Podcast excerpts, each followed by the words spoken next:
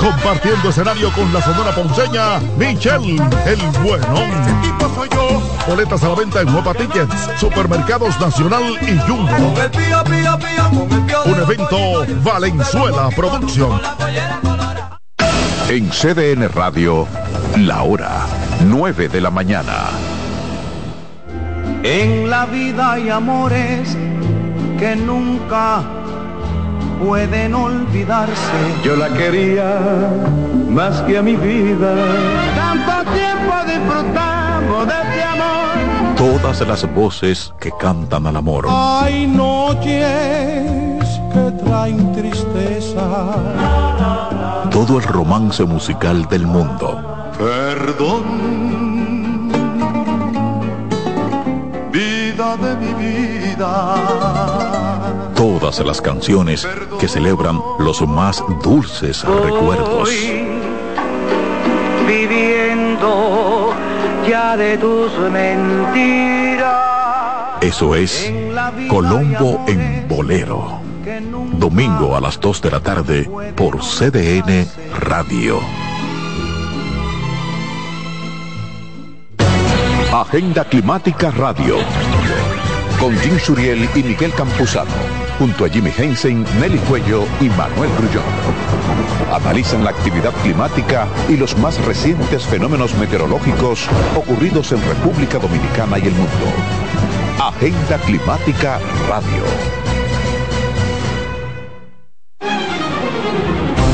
CDN Radio tiene el espacio más transparente, plural y profesional de la Radio Nacional. Cada día, los comunicadores más informados analizan el acontecer nacional en La Expresión de la Tarde. Un equipo de periodistas comprometidos a informarte con verticalidad y veracidad. La Expresión de la Tarde, de lunes a viernes de 3 a 5 de la tarde por CDN Radio.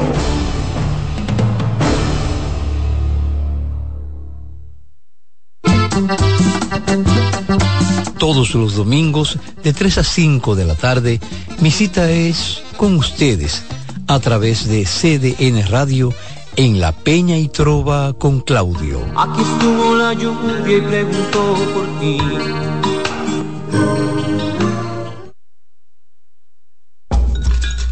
Un ama de casa, una periodista, un reportero y un productor comparten la mesa para servirnos todas las informaciones y el entretenimiento que caben en el plato del día. De lunes a viernes a las 12 del mediodía, estamos seguros que vamos a dejarte sin vida, información y buenas conversaciones.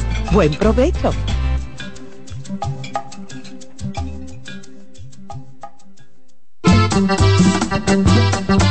Todos los domingos de 3 a 5 de la tarde, mi cita es con ustedes a través de CDN Radio en La Peña y Trova con Claudio. Aquí estuvo la lluvia y preguntó por ti.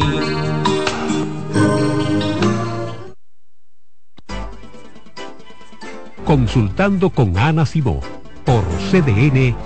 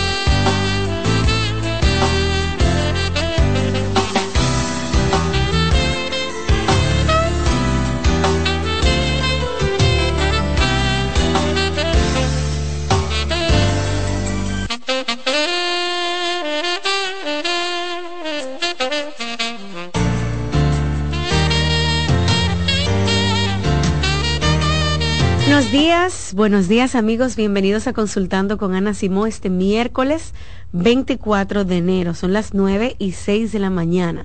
Este programa usted puede verlo a través de CDN, Canal 37, CDN Radio, también 92.5, 89.7, 89.9 y en las redes sociales. Disponible desde ya en streaming al mismo tiempo en YouTube. Pueden entrar al canal de la doctora Ana Simó y ver este programa. Incluso después, cuando se termine, mucha gente se conecta después que se termine el programa o en la noche cuando pueden y tienen un espacio, ¿verdad? Y lo escuchan en pareja, lo escuchan solitos. Es bueno que usted también lo tenga a la mano para incluso compartirlo o mandárselo a un amigo, una amiga que necesite, ¿verdad? Orientación. En el día de hoy me acompaña Ramón Emilio Almanzar, terapeuta sexual, terapeuta de parejas. Y vamos a hablar sobre confiar en una persona que miente todo el tiempo. Eso suena raro, Ramón. Buen día, buen día. Espero que todos estén bien. Eh, el clima está muy chulo hoy. Aprovechen, señores, su clima antes de que lleguen los calores. Ramón. Yo soy friolenta y tengo un frío. Este clima está bueno para tú salir en franelita, para la calle, para tú disfrutar de ese frío. Aquí que hace un frío en esta cabina, señores. Hay mucho frío. Está, está chulo el clima. Si se quedara así el año entero, sin polvo del Sahara, fuera una chulería. Bueno.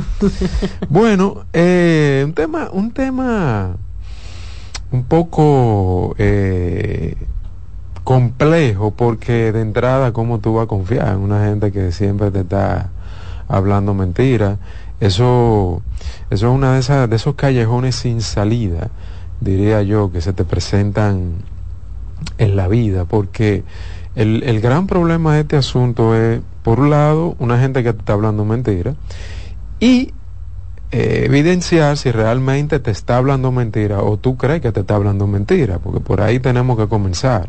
Cuando tú dices que una persona te miente, tú tienes que tener evidencia de que tú me estás hablando mentira, porque yo me di cuenta a través de un mensaje, de una llamada, o de que alguien me dijo, o de un documento, o de una foto, o de un video, de una cámara, etcétera. El caso es que para yo decir que tú eres mentiroso, o mentirosa, yo tengo que tener evidencia.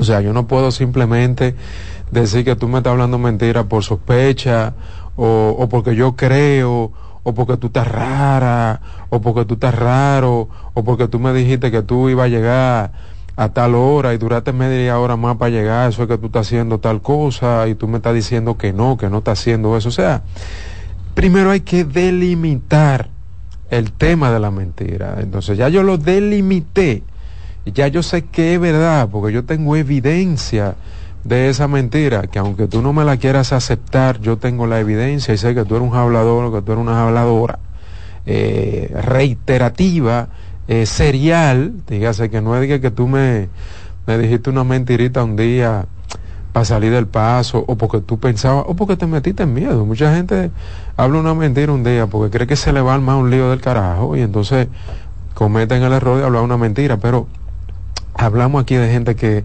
de manera reiterada, serial, tiene la mentira en la boca y lo primero que le sale es cualquier disparate eh, que le llegue a la mente, entonces vive mareando a su pareja diciéndole cualquier disparate para salir del paso. La pareja con el tiempo, pues obviamente comienza a descubrir cosas, porque así es que se sabe eh, el tema de la mentira, que tú estás en un coro un día y fulana dijo, ¿tú te acuerdas? La vez que estuvimos en tal sitio y tú, ven acá, pero hmm. ese día fulano, fulano me dijo a mí que estaba, que si yo qué, o tú vas eh, de, visita donde la familia y la mamá te dijo, ay no, porque fulano cuando viene aquí todos los jueves, eh, que fulano viene aquí todos los jueves, pero él me dice a mí que los jueves está trabajando, o sea, y ahí la pareja se va dando cuenta de esa cosa, comienza a observar, en algunos casos se le tira eh, sin avisar y encuentra eh, la evidencia, o, o sea, hay múltiples formas de cómo a una persona que habla mentira de manera reiterada, pues lo van a descubrir, porque es difícil tú cubrir tantas huellas en el camino a tú cubrir, qué sé yo, una huella o dos huellas desde un día que te pasaste de las rayas, metiste una pata, pero el mentiroso, la mentirosa compulsiva, se le hace muy difícil tener tantas coartadas, tapar tantas eh, evidencias que va dejando, tantos rastros, que va dejando en el camino y entonces te van a descubrir. Entonces ahí viene un segundo punto y es que, ¿qué tú vas a hacer con el hablador o las habladoras que tú tienes de pareja?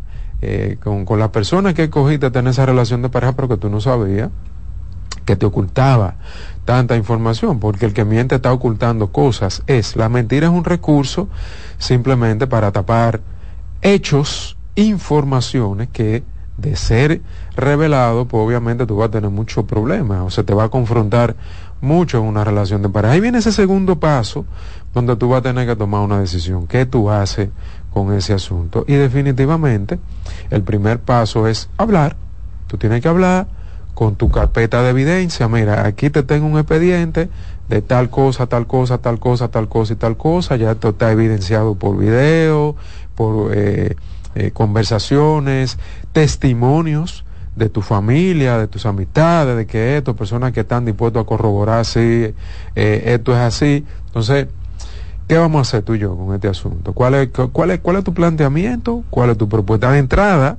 con ese expediente yo puedo cerrar este capítulo de esta relación y no seguir en la relación por eh, argumentos muy válidos de que yo no quiero bregar con una gente, eh, que, ahora vamos a ver, que, que, que, tú me vas a tener que demostrar, que yo voy a hacer con mi desconfianza, porque eso es lo que va a pasar. En el dado caso que tú decides seguir con esa persona, viene un proceso alto, complejo, donde tú vas a tener que recuperar tu confianza y esa persona hacer cosas que te ayuden a ti a recuperar la confianza y eso no es fácil. Yo lo he visto en terapia, la gente cae mucho, recae, yo quiero, yo estoy empezando a confiar, pero entonces vi una cosa rara, ya eso me, me, me destapó de nuevo, todo ese ruido que yo tengo en la cabeza, o sea, ese proceso de reenganchar con la confianza y la otra persona arrepentirse de verdad, eh, hacer cosas para recuperar la confianza de su pareja, eso es un proceso tortuoso, muy empedrado, que en muchos casos, sin el acompañamiento terapéutico, a la gente se le vuelve un caos, se le vuelve un, un mar ahí de, de, confusiones y de situaciones donde o tú te vas a tener que convertir en una presa o en un preso de confianza para que el otro pueda confiar en ti y eso no es sostenible a largo plazo, o la otra persona va a tener que ir eh, re tomando la confianza con la colaboración de su pareja en, de su pareja.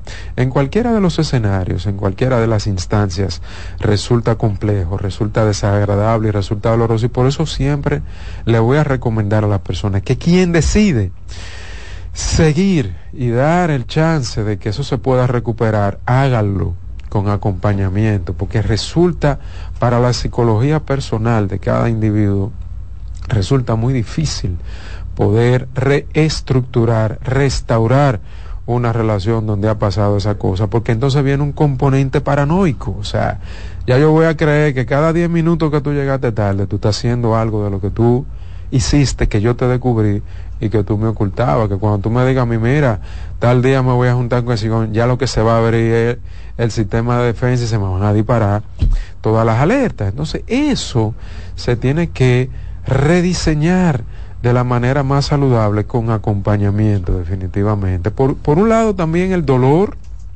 de la traición, de la mentira, que ojo, no necesariamente tiene que haber un componente de infidelidad, porque no toda la mentira tiene que ver con infidelidad. Hay mucha mentira que tiene que ver con dinero, hay mucha mentira que tiene que ver con ocultar cosas eh, del pasado, que yo tuve un hijo y, y, y no te lo dije hay muchas cosas que tienen que ver con esa pensión que yo le estoy pagando a ese hijo, pero tú no lo sabes, yo nunca tengo cuarto.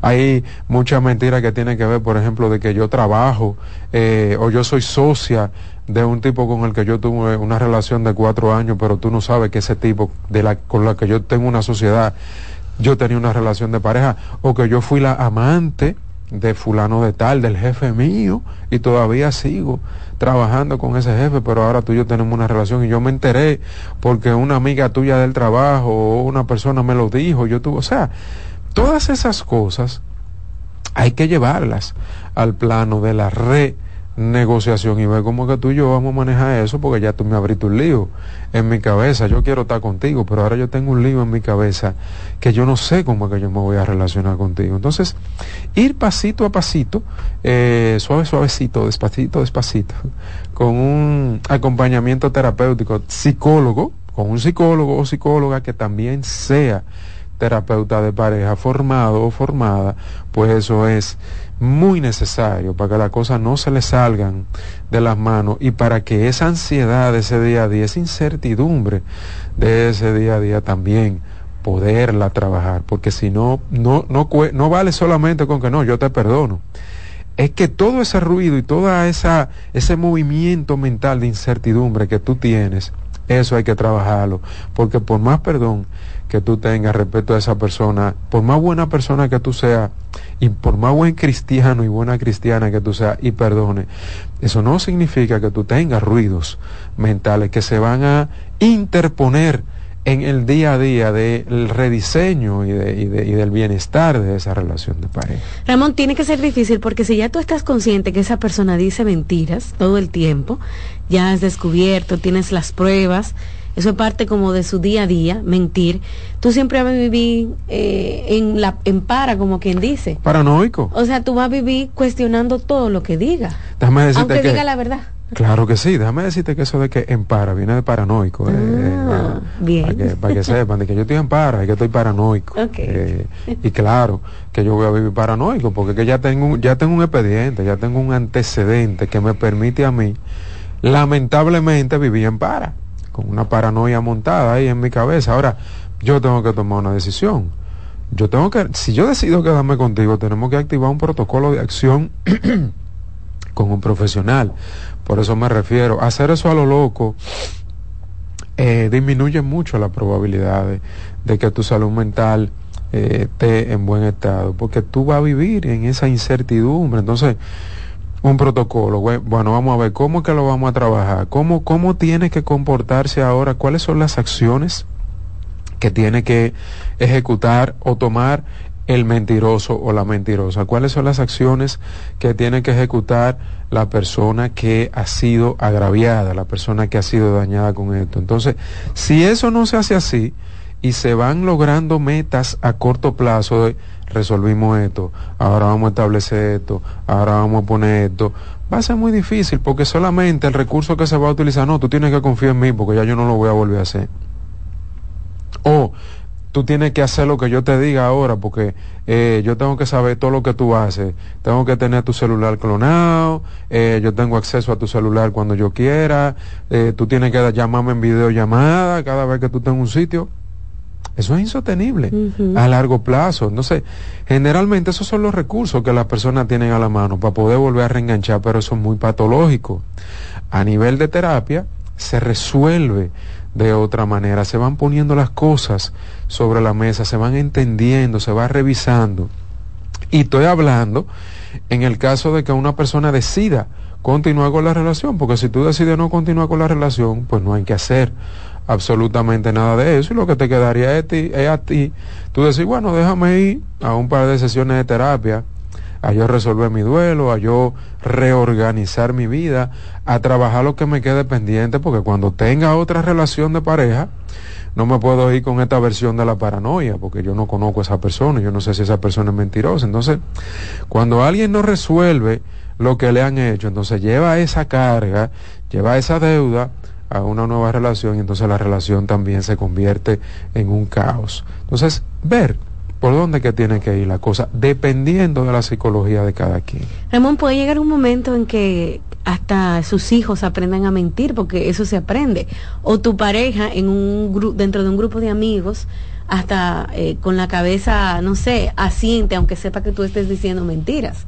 Eso pasa también. Claro, porque lo- los hijos descubren la, descubren la mentira de los padres. Porque se dan cuenta, mi papá dijo que iba a hacer esto, pero hizo esto. Mi papá me dijo que íbamos a hacer tal cosa tal día y no hicimos nada. Y se hace loco y me dice una mentira. Y yo me di cuenta que lo que me dijo, de que por lo que no pudimos hacer ese día era mentira. O sea, claro que sí. Que el tema de la mentira es un tema que dentro de los sistemas familiares también se vuelve parte del sistema familiar y parte de cómo esas personas, esos miembros de esa familia se desenvuelven. Incluso muchos padres y muchas madres triangulizan a sus hijos a través de mentiras. Mira, no le diga a tu papá que que si yo qué cosa, que que si yo qué, que vinimos para acá, no le diga esto, no le diga aquello, porque si no esto, porque después se va a poner, incluso hasta le dicen mentira al propio hijo, te va a dar una pela si se da cuenta que tú andabas conmigo, o que sea. Claro que sí, la mentira muchas veces se convierte en parte de los valores obviamente valores disfuncionales y valores patológicos dentro de la crianza de muchos hijos. Ay, ay, ay, Ramón. Lamentable, eh, eh, triste. y, y, y, también es algo que no distingue eh, hombres o mujeres. No, no, no. Ambos suelen mentir. Pero para nada. Por ejemplo, yo conozco casos en que un, el orgullo de un hombre es presentarle a las amantes, a, al muchachito para que vaya aprendiendo como que, la tía. sí no mira no y hasta se lo dicen mira tú ves que sí ok pero mira cuidado te voy a llevar porque no, puedes decírselo a tu mamá mira. Entonces la amante le trae regalos de París de, a comprar al muchachito la cosa. Entonces eh, eh, eso es muy caótico y muchas mujeres por ejemplo con el tema de la compra compulsiva que qué sé yo qué mira estoy, estoy Estamos, estamos comprando, pero no le puedes decir a tu papá que yo me compré cuatro vestidos que, que si yo qué, entonces le compras una ropita también a la hija para que se quede callada. A fin de mes, el lío por el tarjetazo. Y, ¿Y en qué fue que tú gastaste todo esto? La niña sabe, pero no puede hablar porque ya también ella es parte del lío porque la triangulizaron. Entonces, se dan, y yo estoy hablando de temitas muy puntuales, pero eso se da con muchísimos otros Con el manejo del dinero. Manejo del dinero, con el tema de la tarea. Mira, tú lo hiciste mal, pero no se lo vamos a decir a tu papá porque te va a dar una pela. No lo vuelva a hacer. Pero ese no lo vuelva a hacer, que no se lo voy a decir a tu papá, ya tú le estás diciendo es que le vamos a ocultar una información y tú le estás enseñando ese proceder a un hijo o a una hija de manera muy inocente, tú me entiendes, de manera muy eh, eh, por debajito de la mesa y muy sutil que luego obviamente se va incorporando en la psicología de ese muchacho dentro de lo que hay momentos en los que está bien que hablemos mentira, cosa que no es real. Ramón, vamos a hacer una pausa y al regreso abrimos las líneas para iniciar el segmento de preguntas del programa del día de hoy.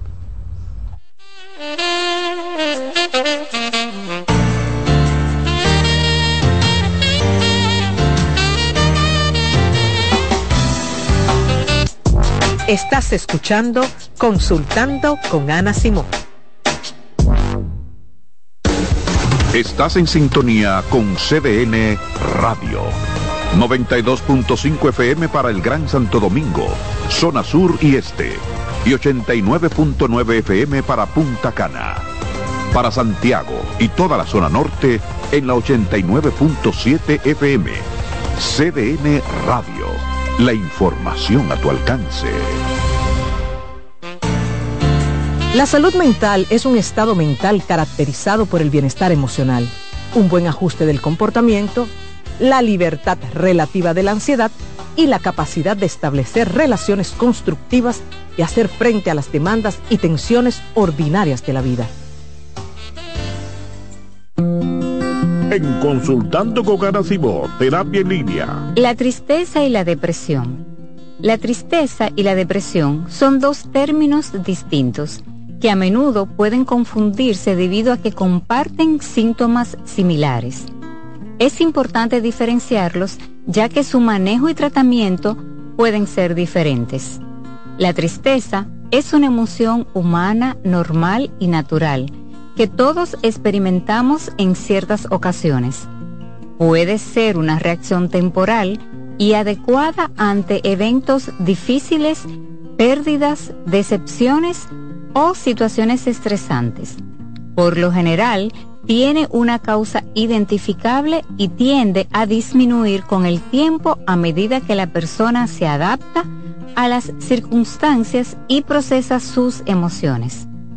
En cambio, la depresión es un trastorno del estado de ánimo más grave y persistente que va más allá de la tristeza normal. Es una condición médica que afecta el bienestar físico, emocional y mental de una persona. La depresión no siempre tiene un desencadenante obvio y puede persistir incluso cuando la situación externa parece favorable. Soy Rosa Hernández, psicóloga clínica del Centro Vida y Familia Ana Simón. Polish abre nueva sucursal en San Isidro. Sí, su puerta rosada está abierta para ti en Plaza Fama Autopista San Isidro. Más información 809-544-1244. Síguenos, Polish RD. En Consultando con Garacimo, Terapia en Línea. ¿Sabes qué son adaptaciones curriculares?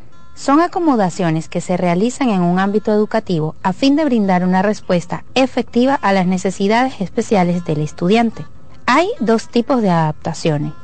La primera, de acceso, que contempla todo lo que se refiere al espacio físico. Y la segunda son adaptaciones de contenido, aquellas que adecúan el programa curricular a las necesidades de este niño o adolescente. Su importancia radica en la mejora de la calidad educativa ya que potencializa las habilidades del estudiante.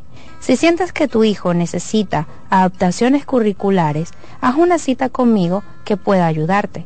Soy Lacey Cabrera del Centro Vida y Familia Ana Simó y puedes solicitar una asesoría al 809-566-0948.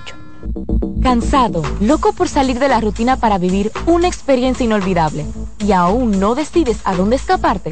Atlantic Tours te ofrece las mejores ofertas en resorts y excursiones en los principales destinos de República Dominicana.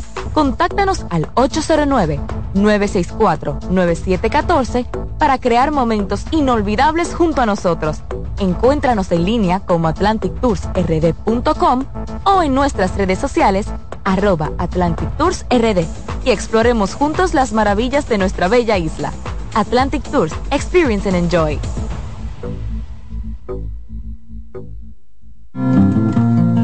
Hola, soy Heidi Camilo Hilario y estas son tus cápsulas de Ecocine.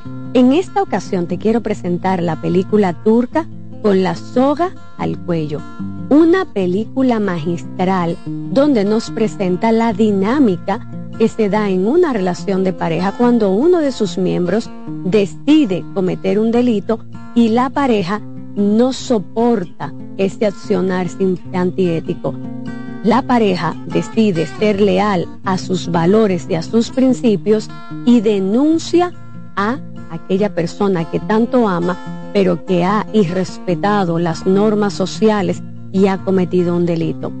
Las estafas piramidales pueden ser muy bonitas, pero no dejan de ser un delito. Y cuando en una relación de pareja observamos que uno de sus miembros simplemente acciona desde lo antisocial, es nuestro deber ser más coherentes con quienes somos que con quien estamos. Señores, con la soga al cuello, no dejen de verla. Cansado, loco por salir de la rutina para vivir una experiencia inolvidable y aún no decides a dónde escaparte. Atlantic Tours te ofrece las mejores ofertas en resorts y excursiones en los principales destinos de República Dominicana.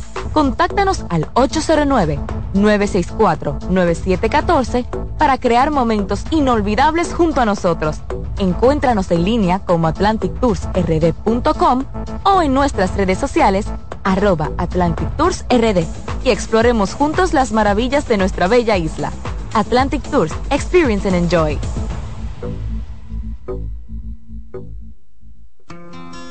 en Consultando con Garacimo, Terapia en Línea. ¿Sabías que durante los primeros tres años de vida es cuando aparece el periodo más importante para la adquisición de las habilidades del habla y del lenguaje? Los niños pasan por diferentes etapas en el desarrollo de su lenguaje, desde los primeros balbuceos hasta lograr tener conversaciones fluidas. Por eso, es importante estimularlos desde temprano promoviendo la interacción a través de juegos, canciones, conversaciones y actividades cotidianas, porque de esta forma pueden aprender a comunicar sus necesidades, pensamientos y emociones de manera efectiva. ¿Te perdiste algún programa? Todo nuestro contenido está disponible en mi canal en YouTube, Ana Simón.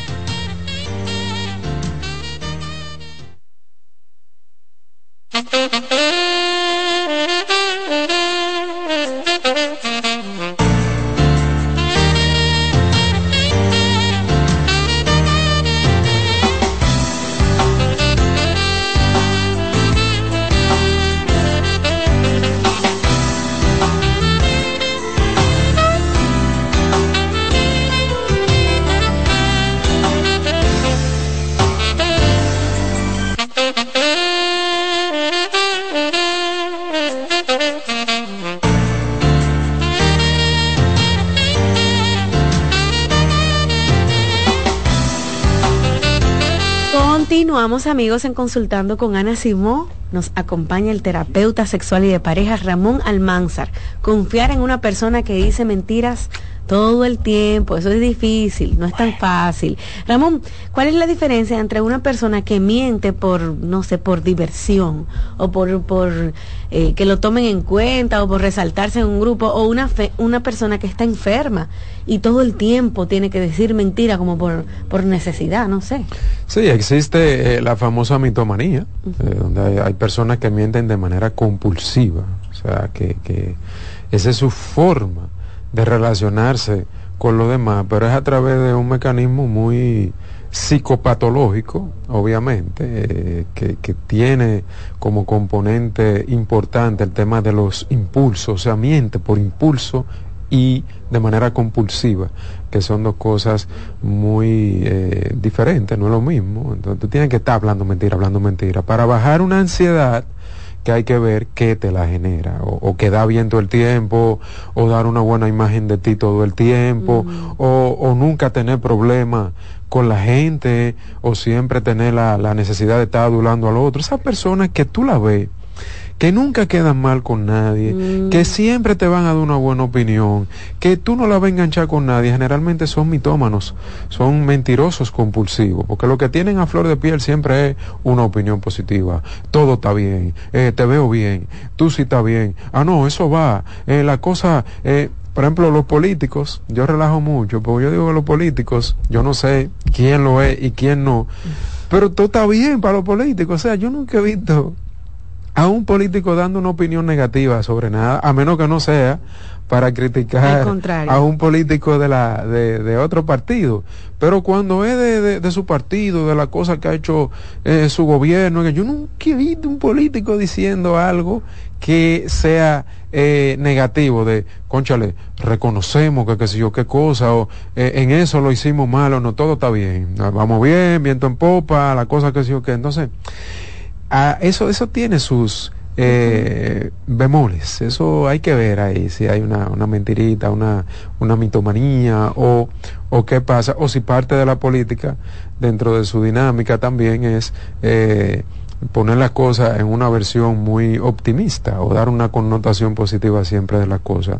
Yo no soy político, pero quizá anda por ahí el asunto. Bueno. Ramón, vamos a abrir las líneas del programa del día de hoy. Usted puede marcar el 809-683-8790 si se ha, ha visto envuelto, ¿verdad? En esa dinámica de mentiras en su relación de pareja, puede llamar al programa y contarnos. 809-683. 8790 y 683 8791. Buenos días. Sí, buenos días. Yo quiero poner un poco de mi casa va un poquito fuera del tema, pero a ver qué me pueden ayudar. Sucede, mi pareja recientemente se fue para los Estados Unidos y después que él se fue, hemos tenido varias discusiones porque si yo no le escribo, él no me escribe. O si yo, si él me escribe, yo le contesto como quien dice al instante, pero a él a veces se le pasan horas. Él me explica que el trabajo, que esto, que lo otro, pero en las noches, si yo no lo llamo, tampoco él me llama. Entonces, recientemente, él me llamó, yo no pude cogerle la llamada porque estaba haciendo en algo que era precisamente de él mismo. Y ya por eso él, él dice como que yo estoy haciendo cosas acá como que traicionándolo y cosas así, cuando yo sé que no. En verdad esto me tiene como que desgastada, porque no es la primera vez que pasa, que él siempre, que yo entiendo como que él es en otras cosas, él quiere adjudicar como que soy yo la que estoy haciendo algo mal, a ver cómo me pueden ayudar. Eso, eso, me recordó a un relajo que había cuando yo era eh, pequeño. Me decían de que el que tiene una pareja en Nueva York y un cepillo no tiene no nada. Tiene nada. un cepillo es un, Volkswagen, un, carrito, ¿verdad? Eh, miren, las relaciones a distancia son complejas, difíciles. Eh, la gente desde que pisa ese aeropuerto y coge otra brisa la, la cosa se le va poniendo diferente allá. Mucha gente cuadran bien su relación, lo vamos a hacer así, lo vamos a hacer así, lo vamos a hacer así. Pero la realidad del contexto nuevo, del contexto novedoso, te va dando a ti eh, una pauta, un, estilo de vida en el día a día, que si tú no lo sabes manejar de manera adecuada, pues entonces tú vas a quedar muy mal. Eh, generalmente quien la pasa peor es quien se queda, porque se queda con su estructura ya preestablecida, pero el que llega allá empieza a desarrollar una estructura diferente y eso puede ir en contra de lo que es la dinámica saludable de su relación de pareja si no tiene las cosas muy claras en su cabeza. Entonces, el problema aquí que yo veo en esos casos no es necesariamente el tema de la relación a distancia o que esta persona eh, está viviendo allá, es que esa persona no tenía clara su estructura desde que se fue de aquí con su relación de pareja, porque el que se va con su estructura clara, por más cosas que esté haciendo diferente allá, pues habla con su pareja, mira mi amor, lo que pasa es a veces esto, a veces aquello, no, no, no, no, vamos a ponernos de acuerdo, en tal hora que, que ya yo estoy libre, esa llamada va fija, tenemos eso preestablecido, pero quien no lo hace así, el tema de ese viaje simplemente le puso a tambalear su relación de pareja a nivel de su cabeza. Entonces hay que ver qué pasó con la cabeza de esa persona que su relación de pareja la puso en un segundo plano. Buenos días. Hola. Sí, buenos días. Adelante. Sí, bueno. Sí, estamos con Simón. Así es, adelante. Sí, yo quiero hacer una pregunta al doctor. ¿Cómo convivir con una persona en el mismo techo que le haya sido infiel aún? Mm. Ok, Ramón. Bueno, es un tema de decisión, eh, no, no, no es el cómo, es de qué manera eh, lo vamos a hacer, porque tú estás tomando la decisión de quedarte con esa persona. Si tú tomas la decisión de quedarte en esa relación de pareja, tú tienes un 50% de la responsabilidad de cómo las cosas se van a hacer. Y lo primero es, lo primerito, resolver el problema de la infidelidad. ¿Qué pasó? ¿Por qué pasó? Revisar la relación de pareja, dónde tuvo la situación, cuál fue la responsabilidad de cada uno en esa situación, por qué se tomó esa decisión. Y como siempre digo, muchas veces a las personas se les hace muy difícil por sí mismas desarrollar el protocolo saludable que hay que desarrollar para que usted se pueda quedar conviviendo luego de una infidelidad. Por eso les recomiendo a la gente, mira, no pierda tiempo y ve y abre el tema con un terapeuta de pareja para que te digan paso uno, paso dos, paso tres, vamos a trabajar esto, vamos a trabajar aquello, porque aunque la gente no lo crea, y esa es una de las cosas más difíciles de explicarle a las personas, en psicoterapia también hay protocolos de intervención para los temas que están causando malestar, tanto a nivel individual como a nivel familiar como también a nivel de, pare a nivel de pareja. Entonces, por eso es buena idea. Incluso hasta para corroborar, ah, lo estamos haciendo bien. Muchas gracias, doctor. Eso mismo es lo que estamos haciendo. Ah, pues chévere. Ok. Adelante. 809-683-8790. Buen día. Muy buenos días, buenos días. Adelante. Alfredo de Bonao. Cuéntanos. Sí, sobre la mentira. La mentira, eso va más allá de lo que uno puede imaginar dentro de la relación de pareja. Y se lo dice una persona que en un tiempo fui, tú pasé por esa etapa de, mucha mentira a, mi esposa. Pero gracias a Dios, a tiempo, te conocí o entendí mediante una, una vivencia espiritual que tuve que eso no estaba bien dentro de mi pareja. Y, y, y las mentiras tienen algo en peculiar, que empiezan como algo sencillo, como que eso no hace nada, pero se va acumulando, se va acumulando y a la corta a la larga, eso hace un daño tan grande como una infidelidad dentro de la pareja. Y algo más, ellos existen en algo como medio jocoso, están las reyes, las reinas del Caribe, ¿verdad? Los reyes del humor. Entonces podríamos poner políticos como los reyes de la mentira. No, no, no, no, no, no, no, no, no. Señores. No todos. No todos. Hay muchas políticas y políticas que son muy coherentes con su discurso, porque eso es lo importante. Usted dice una cosa que sea coherente y le dé soporte y, no, no, no, lo podemos meter a todo eh, en la misma categoría. Claro que no. Es así. Ahora, hay como así, hay como gente mentirosa, también hay políticos mentirosos porque son personas. Eh, él decía algo importante de todo lo que dijo, quiero eh, rescatar o destacar una partecita importante y es que la mentira se va reforzando si te funciona. Eso es importante entenderlo. Si tú dices una mentirita y tú tuviste el resultado esperado de esa mentira, eso te refuerza la conducta de tú seguir mintiendo porque, porque sabes que te funciona para tus fines, para el objetivo por el cual tú estás mintiendo. Y eso es una de las partecitas más peligrosas. Ojalá a todos los mentirosos desde la primera mentira lo descubran para que tenga una consecuencia, para que tenga una repercusión y que eso impacte de manera negativa y entonces haya un castigo, por así decirlo, y esa persona lo piense cinco veces antes de volver a decir una mentira. Pero si no se lo descubren, entonces se va con la idea de que, ah, no, pero por aquí es, lo logré, eh, funciona, entonces sigue y sigue y sigue y sigue. Esa partecita fue muy importante de lo que él dijo. Seguimos amigos, 809-683-8790. Buenos días. Sí, buenos días. Hola. Buenos días. Una pregunta al doctor. ¿Qué tanto riesgo hay de una joven de 42 años que no ha parido nunca eh, para embarazarse? Bueno, lo primero es aclarar que con, 42 usted no es joven. No es una joven.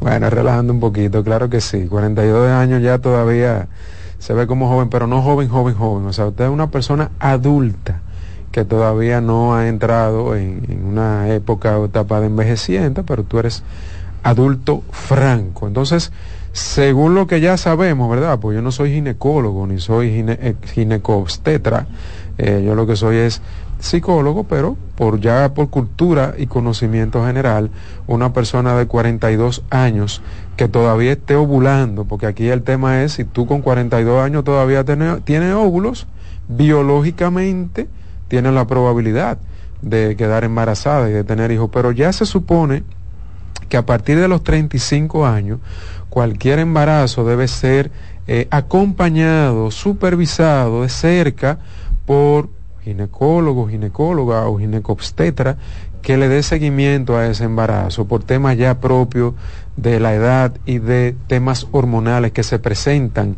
en la fisiología de la mujer, en esa biología femenina a partir de los 35 años de edad. ¿Qué es posible? Bueno, es posible, pero lo recomiendo con acompañamiento.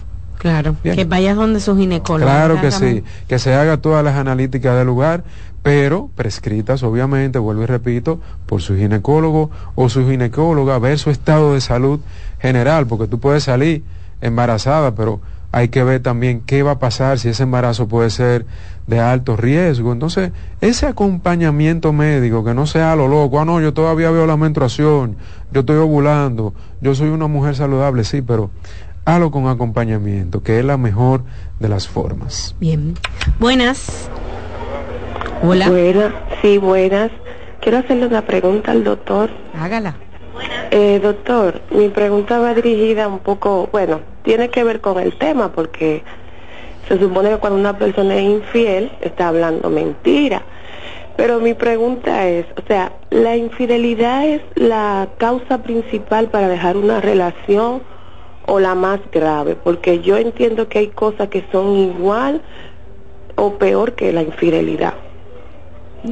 No, hombre, no necesariamente. O sea, hay muchas relaciones de pareja donde el problema no es la infidelidad, donde el problema es la desconsideración, el maltrato verbal, el incumplimiento de los compromisos, la mentira sobre cosas que no tienen que ver con infidelidad, que yo te digo a ti, mira, eh, dentro de dos semanas yo voy a resolver tal cosa y tú no la resuelves, personas que viven como si fueran solteras y solteros todavía haciendo lo que le da la gana, sin respetar el tiempo y el espacio de su relación de pareja, personas que todavía no se van emocionalmente de su familia de origen y todos los días tienen que estar eh, en la casa de su papá y de su mamá, los hermanos metidos ya en su casa, personas que no respetan los límites, personas que eh, tú no puedes hablar con ellas, mira, yo quisiera conversar algo contigo y no se puede hablar, porque personas que hacen algo que no está bien y te dicen yo soy así.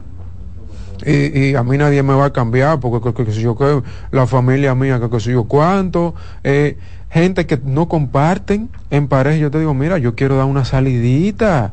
Yo quiero una vez al mes que tú y yo vayamos a restaurancito a beber una botellita de vino o, que por lo menos dos domingos al mes, dos sábados al mes cojamos para el malecón a comer un helado y, y a disfrutar en pareja. Y tú, ay, esto está jodón, que sé yo qué. hay muchas cosas que pasan en las relaciones de pareja que no tienen que ver con infidelidad y que también son motivos de que las relaciones se terminen, porque la gente se harta. Eh, temas sexuales, por ejemplo, de insatisfacción sexual crónica. Eh, es como yo digo, por ejemplo, con el tema de la Biblia. Hay, hay 300 pecados, no nada más el tema del sexo, la fornicación y, y, el tema de, del sexo fuera del matrimonio. Hay 300 pecados más, por lo que la gente se va para el infierno, haciendo una analogía del tema de por qué los matrimonios se terminan y la gente se divorcia, no es solamente por infidelidad, sino también por una eh, falta de armonía, de que tú y yo no podemos disfrutar de esta relación de pareja. Entonces, ojo con eso, porque de hecho, lo he escuchado mucho eso en la terapia, de gente que quiere justificar, pero yo no entiendo por qué ella eh, se quiere separar de mí, porque yo nunca le he sido infiel. Yo no entiendo por qué él se quiere separar de mí, porque yo soy una mujer que lo respeto, sí, pero en el día a día, en esa convivencia, en esa, esa relación de pareja es un desastre. Gente que llega a las 7 de la noche y dura tres horas viendo televisión o fuñendo con el celular y no le dedica tiempo a la relación de pareja y no quieren tener relaciones sexuales la gente se harta y no quiere estar en esa relación de pareja y ahí no hay infidelidad. Entonces, ojo con eso, porque que tú justifiques que a ti no hay que dejarte de que porque tú no pegas cuernos, pero hay 10 cosas que tú no haces bien en tu relación de pareja. Entonces, todo eso también es motivo muchas veces de no querer permanecer en una relación de pareja. Bien, Ramón, una pausa y al regreso continuamos con más.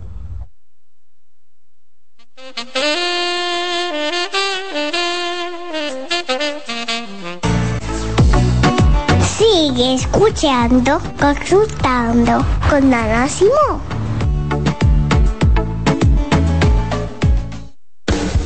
Estás en sintonía con CDN Radio. 92.5 FM para el Gran Santo Domingo, zona sur y este. Y 89.9 FM para Punta Cana. Para Santiago y toda la zona norte en la 89.7 FM. CDN Radio. La información a tu alcance. Envía tus preguntas a través del WhatsApp del programa 829-551-2525.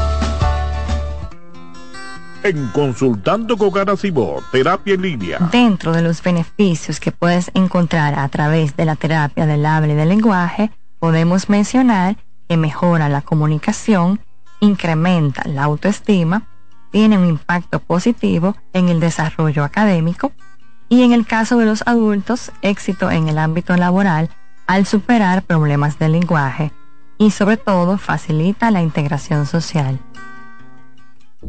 Cansado, loco por salir de la rutina para vivir una experiencia inolvidable y aún no decides a dónde escaparte. Atlantic Tours te ofrece las mejores ofertas en resorts y excursiones en los principales destinos de República Dominicana. Contáctanos al 809-964-9714 para crear momentos inolvidables junto a nosotros. Encuéntranos en línea como atlantictoursrd.com o en nuestras redes sociales arroba Atlantic Tours RD y exploremos juntos las maravillas de nuestra bella isla.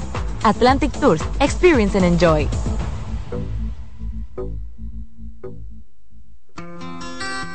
En Consultando con terapia en línea. Los abrazos para los niños son como el agua para una planta. Les ayudan a crecer sanos y felices y dar sus mejores frutos. Está demostrado que el niño durante la etapa de crecimiento necesita abrazos. Las razones son que ese contacto físico amoroso estimula el nervio vago y provoca que descienda la tensión acumulada durante el día. El abrazo libera dopamina y oxitocina, que son las hormonas del placer. Además, reduce el nivel de cortisol asociado al estrés. Los adultos también necesitamos abrazos para estar sanos. Pero hay una serie de carencias que normalizamos y generan en los adultos adicciones, como el tabaquismo.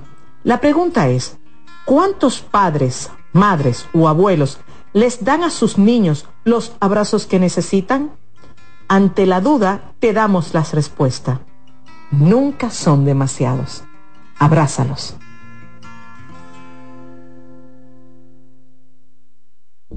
Cansado, loco por salir de la rutina para vivir una experiencia inolvidable y aún no decides a dónde escaparte. Atlantic Tours te ofrece las mejores ofertas en resorts y excursiones en los principales destinos de República Dominicana.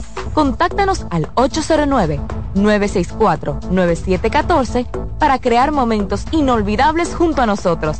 Encuéntranos en línea como atlantictoursrd.com o en nuestras redes sociales arroba Atlantic Tours RD y exploremos juntos las maravillas de nuestra bella isla. Atlantic Tours, Experience and Enjoy.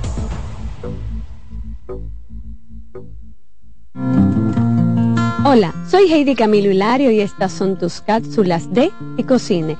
En esta ocasión te quiero presentar la serie La enfermera en la plataforma de Netflix. Esta serie está basada en un caso de la vida real donde una enfermera de un pabellón de emergenciología en un hospital inducía, provocaba ataques que llevaran a la persona a un paro respiratorio con la intencionalidad de disfrutar el placer sexual que experimentaba al momento de la resucitación. Sí, así como lo oyes, muchas personas pueden experimentar altos niveles de excitación e inclusive llegar al orgasmo en situaciones de alto riesgo, pues esta enfermera se dedicaba a provocar este tipo de daño. Fue descubierta por una compañera y llevada a la justicia. Recuerden, la enfermera, muy interesante, no dejen de verla. En Consultando con Garacimo, Terapia en Línea. ¿Qué hacer si un familiar te dice que tienes deseos de morirse? Si un familiar te confía que tiene deseos de morirse, es crucial tomarlo en serio y brindarle apoyo inmediato. Algunas pautas para ayudarlos son, escucha atentamente, ofrece un espacio seguro para que exprese sus sentimientos sin juzgarlo. Sé compasivo y empático, demuestra que te preocupas por ella y que estás ahí para apoyarla. No minimices sus sentimientos. Evita frases como ya se te pasará, no te sientas así. Esto invalida sus emociones. Brinda acompañamiento. Ofrece sostén en el proceso, desde buscar ayuda hasta asistir a terapias. Comunícate con otros seres queridos. Informa a otros miembros de la familia o amigos cercanos para que también puedan brindar apoyo. Pregunta sobre su seguridad. ¿Qué tan frecuente tienes pensamientos de muerte? Si ha planificado cómo hacerlo, si se autolesiona, si crees que está en peligro inmediato, busca ayuda profesional. Recuerda que actuar con prontitud puede marcar la diferencia en la vida de esa persona. Soy Rosa Hernández, psicóloga clínica del Centro Vida y Familia Ana Simón. ¿Te perdiste algún programa?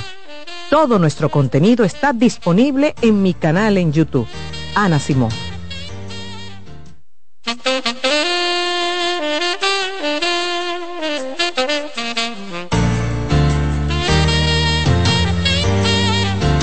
Bien, continuamos conversando con el terapeuta de pareja Ramón Emilio Almanzar. Hablamos sobre las mentiras. Confiar en alguien que dice mentiras todo el tiempo es muy difícil y más cuando es tu pareja que implican ver sentimientos, compromisos, responsabilidades. Alguien dice, Ramón, si le descubro por primera vez una mentira a mi pareja de cualquier, de cualquier índole, tengo que enfrentarlo. Claro. Porque ocultarlo sería como dejarlo. No, no, que no, está no, bien. no, Y más que enfrentarlo, la palabra correcta es confrontar. Ok. Porque cuando tú hablas de enfrentamiento, tú hablas de generar un conflicto, una pelea. Y la idea no es pelear. La idea es confrontar con la evidencia. Mira, viejo, míralo aquí, la evidencia, yo tengo esto, vi esto, dime, ¿qué vamos a hacer? Si la otra, la- lo ideal es que la otra persona, el mentiroso, asuma una actitud y diga, bueno, ahí está la evidencia, de verdad, discúlpame, perdóname. eso no vuelve a pasar, lo hice por esto y por esto, mala mía, ta, ta, ta, yo no quiero que la relación se dañe por eso, vamos a ponernos de acuerdo, cómo yo te puedo demostrar que la cosa eh, yo la voy a hacer bien, ta, ta, ta, ta, ta. E- ese es el diálogo esperado, saludable, que se debe de dar, pero jamás en la vida de que quedarse con una información y con una evidencia que necesita ser expuesta para que eso no se convierta en un problema crónico. Nunca guarde una evidencia como esa, porque después tú vas a tener problemas. Y el otro, ¿tú sabes lo que te va a alegar? Ah, pero tú no me dijiste nada. Y si tú sabías y tenías evidencia, ¿por qué tú no hablaste conmigo para resolver eso y me dejaste que yo siguiera loqueando? Porque hay, hay mucha gente que le encanta eso. Lo voy a dejar que se trae. No le voy a decir nada para ver, para ver qué él va a hacer, para ver qué ella va a hacer. Yo voy a ver hasta dónde va a llegar. No, señores, todo lo contrario. Las cosas malas, si usted tiene cómo cortarlas a tiempo, esa es la opción número uno. Más llamadas, amigos, más preguntas a través del 809-683-8790, 809-683-8791. Pueden enviar su pregunta a través del WhatsApp en el 829-551-2525 o 829 551-2525. Ramón, al principio de año, del año pasado, estuve saliendo con una persona y todo iba muy bien. Después de tres meses, esta persona dejó de escribirme. Luego volvió. Pero esta vez era diferente, no era lo mismo. Esta persona dice que tiene muchas responsabilidades, que le falta dinero, que tiene, que no tiene tiempo para verme ni estar conmigo. Pero, por otra parte, también he sabido de que es lo contrario. Esta persona miente al revés. Creo que tiene una doble vida. Yo me enamoré de ella y sufrí mucho. A este principio de año hemos vuelto a hablar y no sé si volverlo a intentar.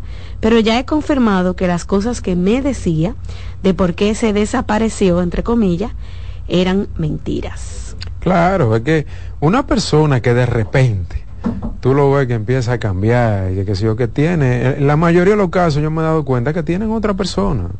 Está, está, está embullado, como, como uno dice popularmente, tiene un embulle, tiene un can por ahí, eh, se está entreteniendo en otras cosas. Eso, eso ya se sabe, de hecho, eso es un cuento muy sabido. Ahora, quien no debe darse el permiso de exponerse a querer que el otro funcione como debería funcionar uno y ahí la gente se pierde mucho, tú pierdes mucho tiempo porque yo soy responsable de qué yo hago respecto a tu mal comportamiento. Yo hablo contigo una vez, dos o tres veces, pero si ya explícitamente yo estoy viendo que tú me estás sacando los pies, ¿qué yo tengo que hacer? Pues yo también saco cuerpo de esa situación y de esa relación, porque si no lo hago, lo que se ve también es que te van a coger de relajo. Y mentiras van y mentiras vienen, te doy un caramelito para que tú vuelvas y te enganches, te suelto de nuevo, que si yo que después te paso una manita, te doy un regalito, te suelto. Entonces, la gente se mantiene en eso. Tengo una por aquí, tengo una por allá, te tengo a ti que me creto lo cuento también. Entonces, saque pie de ahí, porque la cosa o se hacen como se tienen que hacer, o definitivamente es uno que no debe darse el permiso de estar en ese tipo de dinámicas. Ya. Ramón, también podemos llevar a nuestra pareja o a esa persona que miente a la terapia. Claro que sí, claro que sí. Si su intención es seguir la relación, pues lo recomendable es que vayan los dos a terapia para que se puedan trabajar las cosas y que se Mm. pueda ver por dónde está el problema. Y acepta el mentiroso que dice mentiras. A veces sí, a veces no. Todo va a depender. Hay gente que no lo va a aceptar. Por ejemplo, la persona que miente de manera patológica, se le hace muy difícil aceptarlo porque es una patología, es una psicopatología de la cual no se da cuenta. Pero hay otras personas que te lo reconocen y dicen, sí, yo miento por esto o yo miento por aquello y se puede quizá lograr algo. Como todo en psicoterapia, el trabajo se hace siempre y cuando la persona acepta que realmente tiene un problema y que está haciendo daño con ese problema. Y generalmente si una persona miente sobre una cosa, sobre otras mentirá también. Sí, porque es un mecanismo, no, no, no, no es que tú dices yo con esto voy a hablar mentira, no. La mentira es un recurso para tú quedar bien ante cosas que tú sabes que si se saben o si las expones, tú vas a tener una mala imagen o vas a tener que dar una explicación muy desagradable. Entonces el recurso, siempre y cuando tú lo tengas que usar o asumir, dependiendo de la situación, pues tú lo vas a asumir, independientemente de cuál sea la situación. En este caso, Ramón, un adolescente de 14 años, que aunque tú le muestres la evidencia grabado por un celular, dice que no fue él que lo tomó y culpa a sus hermanitos. Constantemente dice mentiras, incluso a su papá, a la maestra y a cualquier persona que esté a su alrededor. Algo muy grande pasó y fue que se tomó una botella de alcohol de su papá y lo negó, pero era el único que tenía acceso por su tamaño a donde estaba esa botella. Culpó a uno de sus hermanitos que tiene ocho años. Es difícil, Ramón, lidiar y quisiera algunos tips como papá. No, mira, en ese caso no, no, hay, no hay tips. No. no. Eso son cosas muy delicadas. Y yo a esa persona lo que recomiendo es que haga una evaluación con un psicoterapeuta infanto-juvenil para ver qué está pasando con ese muchacho. Porque esas son conductas mmm, con características muy sociopáticas. O sea, consumo de alcohol, 14 años, consumo de alcohol, mentira, culpar a otros no tener una empatía y echarle la culpa a sus hermanitos para que algo que no tuvo bien recayera en el otro. Entonces, ¿qué está pasando ahí? ¿Qué está pasando con la familia? ¿Qué está pasando con este muchacho? ¿Qué dinámicas se están dando ahí? Que este muchacho está eh, con una con un comportamiento tan, tan, tan bizarro, ya con 14 años, incluso que con una evidencia, sigue diciendo que no, entonces eso no, no es bueno, no es una buena señal y yo no le recomiendo a nadie que pierda tiempo con eso. Busquen ayuda terapéutica, terapia familiar, terapia infanto-juvenil, porque hay que hacer una evaluación con ese muchacho, a ver si hay una condición psicológica, pero también ver qué está pasando con esa familia, a ver si eso también está contribuyendo a que eso pase. Eso no se resuelve con tips. No, son indicios claros de que algo Ahí hay algo que no está bien y algo muy delicado. Uh -huh. Vayan a terapia. Gracias Ramón por estar este miércoles aquí en el programa. Ustedes pueden escuchar otra vez a Ramón porque está disponible en las redes sociales. Entren al YouTube de la doctora Nacimó y también pueden seguirlo en las redes sociales de él. RE Almanzar, arroba RE Almanzar y claro, hacer una cita en el 809-566-0948 y 829-622-0948. Ahí están viendo los números en pantalla de cómo y dónde hacer una cita con Ramón Almanzar. Gracias, Ramón. Nos vemos el miércoles. Así es, regresamos en breve.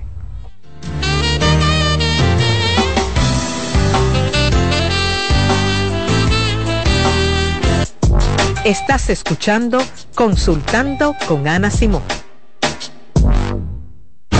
Escuchas CDN Radio, 92.5 Santo Domingo Sur y Este, 89.9 Punta Cana y 89.7 toda la región norte. ¿Te perdiste algún programa? Todo nuestro contenido está disponible en mi canal en YouTube, Ana Simón. En LIR Comercial, los equipos de negocios ya están aquí, con la mayor variedad de equipos para abrir, mejorar o agrandar tu negocio, con los mejores precios y las mejores ofertas en freezers, conservadores, asadores de pollo, vitrinas frías, vitrinas calientes, hornos, exhibidores, estufas industriales, freidoras, planchas y todos los equipos que puedas imaginar.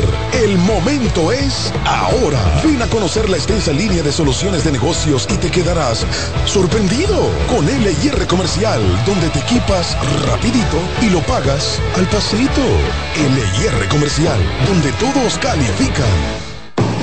Loto Loteca tiene dos nuevos ganadores y esta vez reciben cada uno 24 millones 353 mil 388 pesos. Estos ganadores del Loto Loteca hicieron sus jugadas el lunes 26 de junio en el ensanche Ercilia Pepín, municipio San Francisco de Macorís y en Atodamas, provincia San Cristóbal. Loto Loteca, el juego cambió a tu favor. En Consultando con Ana Simó, terapia en línea. ¿Sabes lo que es la tripofobia? La tripofobia es el miedo irracional a los agujeros y aunque te parezca increíble, afecta a miles de personas. Los tripofóbicos existen y sus vidas discurren entre episodios de intenso asco, miedo y ansiedad que se manifiesta cuando ven burbujas en el café, cuando están ante los agujeros de un queso gruyere o cuando perciben el patrón de una esponja marina, por ejemplo. Hay tripofóbicos a los que el interior de las piñas le inspiran temor, así como la superficie cuajada de semillas de las fresas. Carlos Santos Management presenta sábado 24 de febrero en el Teatro La Fiesta del Hotel Caragua. Santo Domingo de Noche. Guillo Sarante. Sergio Vargas y Chabeli. Busca tu boleto en Huepa Ticket CCN de Supermercados Nacional y Jumbo. Información al 809-922-1439 Invita CDN Cansado, loco por salir de la rutina para vivir una experiencia inolvidable y aún no decides a dónde escaparte. Atlantic Tours te ofrece las mejores ofertas en resorts y excursiones en los principales destinos de República Dominicana. Contáctanos al 809-964-9714 para crear momentos inolvidables junto a nosotros. Encuéntranos en línea como atlantictoursrd.com o en nuestras redes sociales arroba Atlantic Tours y exploremos juntos las maravillas de nuestra bella isla. Atlantic Tours, Experience and Enjoy.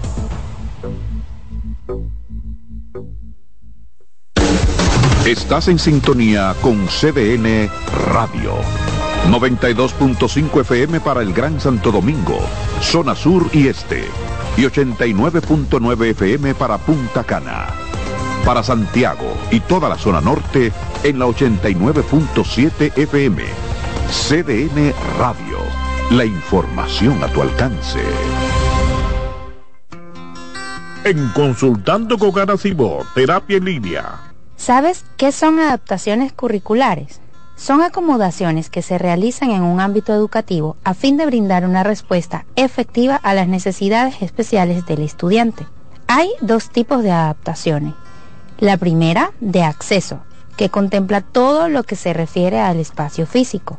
Y la segunda son adaptaciones de contenido, aquellas que adecúan el programa curricular a las necesidades de este niño o adolescente. Su importancia radica en la mejora de la calidad educativa ya que potencializa las habilidades del estudiante.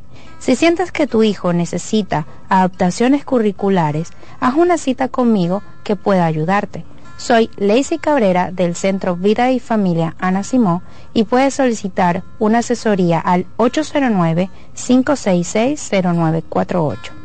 Oye, es que siempre me han gustado las gorditas. Son más sabrosas y tienen mamacita para morder. Y ese quesito quemadito en el borde, increíble. Atrévete a probar nuestra gordita pan pizza con el más rico queso mozzarella y provolón y tu ingrediente favorito hasta el borde. Hoy pide gorditas de Domino's. ¿Te perdiste algún programa? Todo nuestro contenido está disponible en mi canal en YouTube. Ana Simón. En Consultando con Terapia en Línea. Señales de alerta de la depresión en niños y adolescentes. Detectar la depresión en niños y adolescentes puede ser más complicado que en adultos, ya que los síntomas pueden manifestarse de manera diferente. Algunas señales de alerta que podrían indicar la presencia de depresión en niños y adolescentes incluyen cambios en el estado de ánimo. Puede mostrar tristeza extrema, irritabilidad, apatía o una disminución significativa en el interés por actividades que solían disfrutar.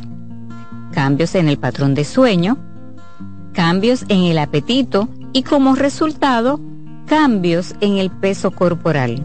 Muestran una disminución general de la energía y la motivación. Presentan dificultades en la concentración de tareas escolares o actividades diarias. También expresan pensamientos negativos acerca de sí mismos y sentir que no son lo suficientemente buenos. Aislamiento social, quejarse de dolores de cabeza, dolores de estómago u otros síntomas. Cambios en el rendimiento escolar, manifestar conductas autodestructivas, como cortarse hablar de suicidio o hacer intentos de suicidio.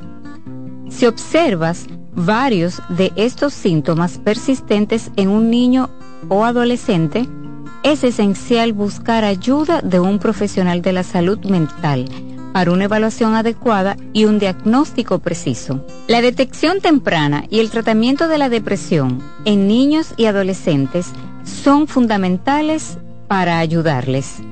Soy Rosa Hernández, psicóloga clínica del Centro Vidi Familia Ana Simón.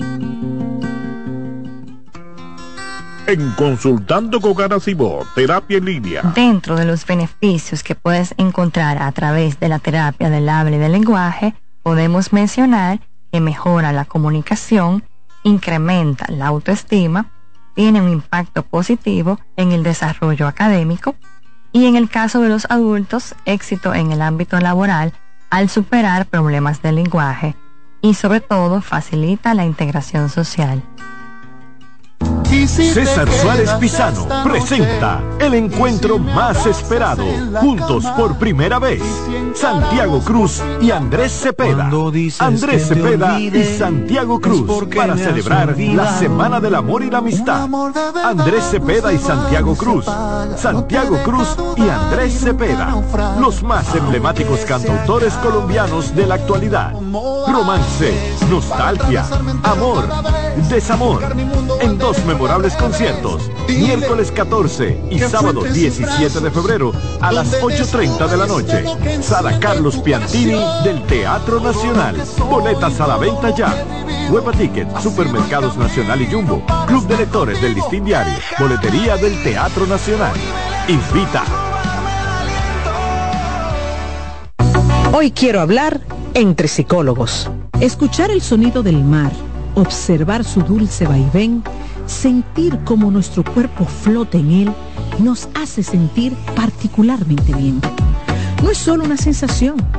Se ha demostrado que cuando observamos el mar, se reducen los niveles de cortisol en el organismo, la hormona del estrés, y eso nos hace sentir más relajados y en calma. ¿Y por qué ocurre esto?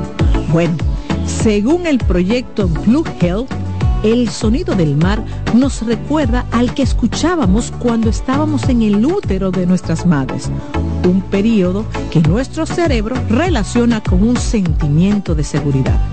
Además, verlo y escucharlo nos lleva a un estado meditativo y este estado de atención plena contribuye todavía más a reducir los niveles de estrés y ansiedad. ¿Te perdiste algún programa? Todo nuestro contenido está disponible en mi canal en YouTube. Ana Simón.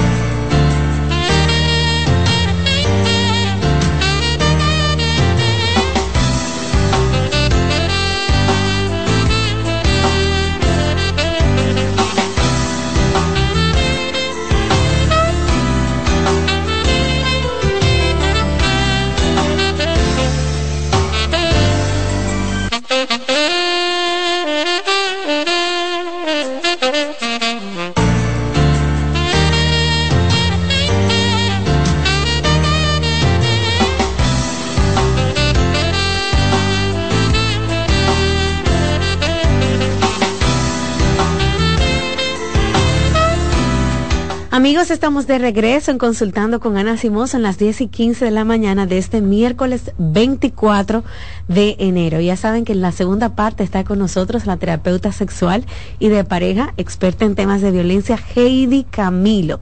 Sacrificarnos por nuestros hijos. ¿Hasta dónde? Ese es el tema que va a hablar ahora la terapeuta Heidi. ¿Cómo estás? Bienvenida al programa. Muy bien, feliz y contenta de estar pues con todos ustedes. Señores, definitivamente este es un tema que yo veo, bueno, todos los terapeutas lo vemos muchísimo en consulta y es importante desglosarlo. Los hijos son parte de un proyecto cuando una pareja pues decide contraer nupcias. Y muchas personas lo tienen inclusive como parte de su proyecto de vida, aún sin tener eh, pareja, para que estemos claros, Rocío. Hay gente que estando soltera dice, bueno, yo quiero tener una pareja para tener mis hijos, porque quieren ser madres y padres. Eso está perfecto fabuloso. Usted eh, busca una pareja que vaya acorde a ese proyecto de vida que usted tiene. Ojo, eso es importante, eso no se arregla en el camino, como dicen, ay, que la carga se arregla en el camino. No, si tú quieres tener hijos, tienes que buscar a alguien que también quiera tener hijos. De ahí en adelante, tú sabes, el tema de si alguien tiene algún problema de fertilidad y eso, y eso es diferente, pero ambos queremos y es parte de nuestro proyecto de ser pareja perfecto. Llegan los hijos. Recordemos que la familia es un sistema que se mm, eh, forma de subsistemas. Es como una empresa que tiene un organigrama, para que la gente me entienda. Sí, claro. Primero tenemos a los socios primarios, que son la pareja, que es el subsistema conyugal. Luego aparecen los eh, subsistemas secundarios, no menos importantes, que son el parental y el fraternal cuando hay más de un hijo. Esto funciona con la dinámica de cada familia, ¿verdad? Con las reglas, normas, privilegios, eh, modo de vida, estilos de vida de cada uno. El tema está en cuando la pareja focaliza que la familia va a funcionar en función de los hijos, no de toda la dinámica, no de nosotros siendo pareja, de nosotros siendo padres y de los chicos siendo hermanos. ¿Ok? Entonces, muchas veces la manera lamentable, la relación de pareja la sustentan sobre los hombros de los hijos. Y ahí hay un serio trauma para los hijos, más que para la pareja, es para los hijos, donde eh, todas las parejas tienen crisis, todas las parejas tienen algún tipo de conflictos, eso lo hemos visto acá y es parte de la vida, señores, los conflictos no son malos, los conflictos son parte de la vida que nos permiten crecer, evolucionar y madurar. Un conflicto es una diferencia de ideas con otra persona o consigo misma, porque de repente usted tiene un conflicto entre elegir, eh, bueno, vamos a poner simple, la carrera de universidad. Okay. Tú de repente dices, ay Dios, yo quisiera estudiar eh, derecho y mercadeo.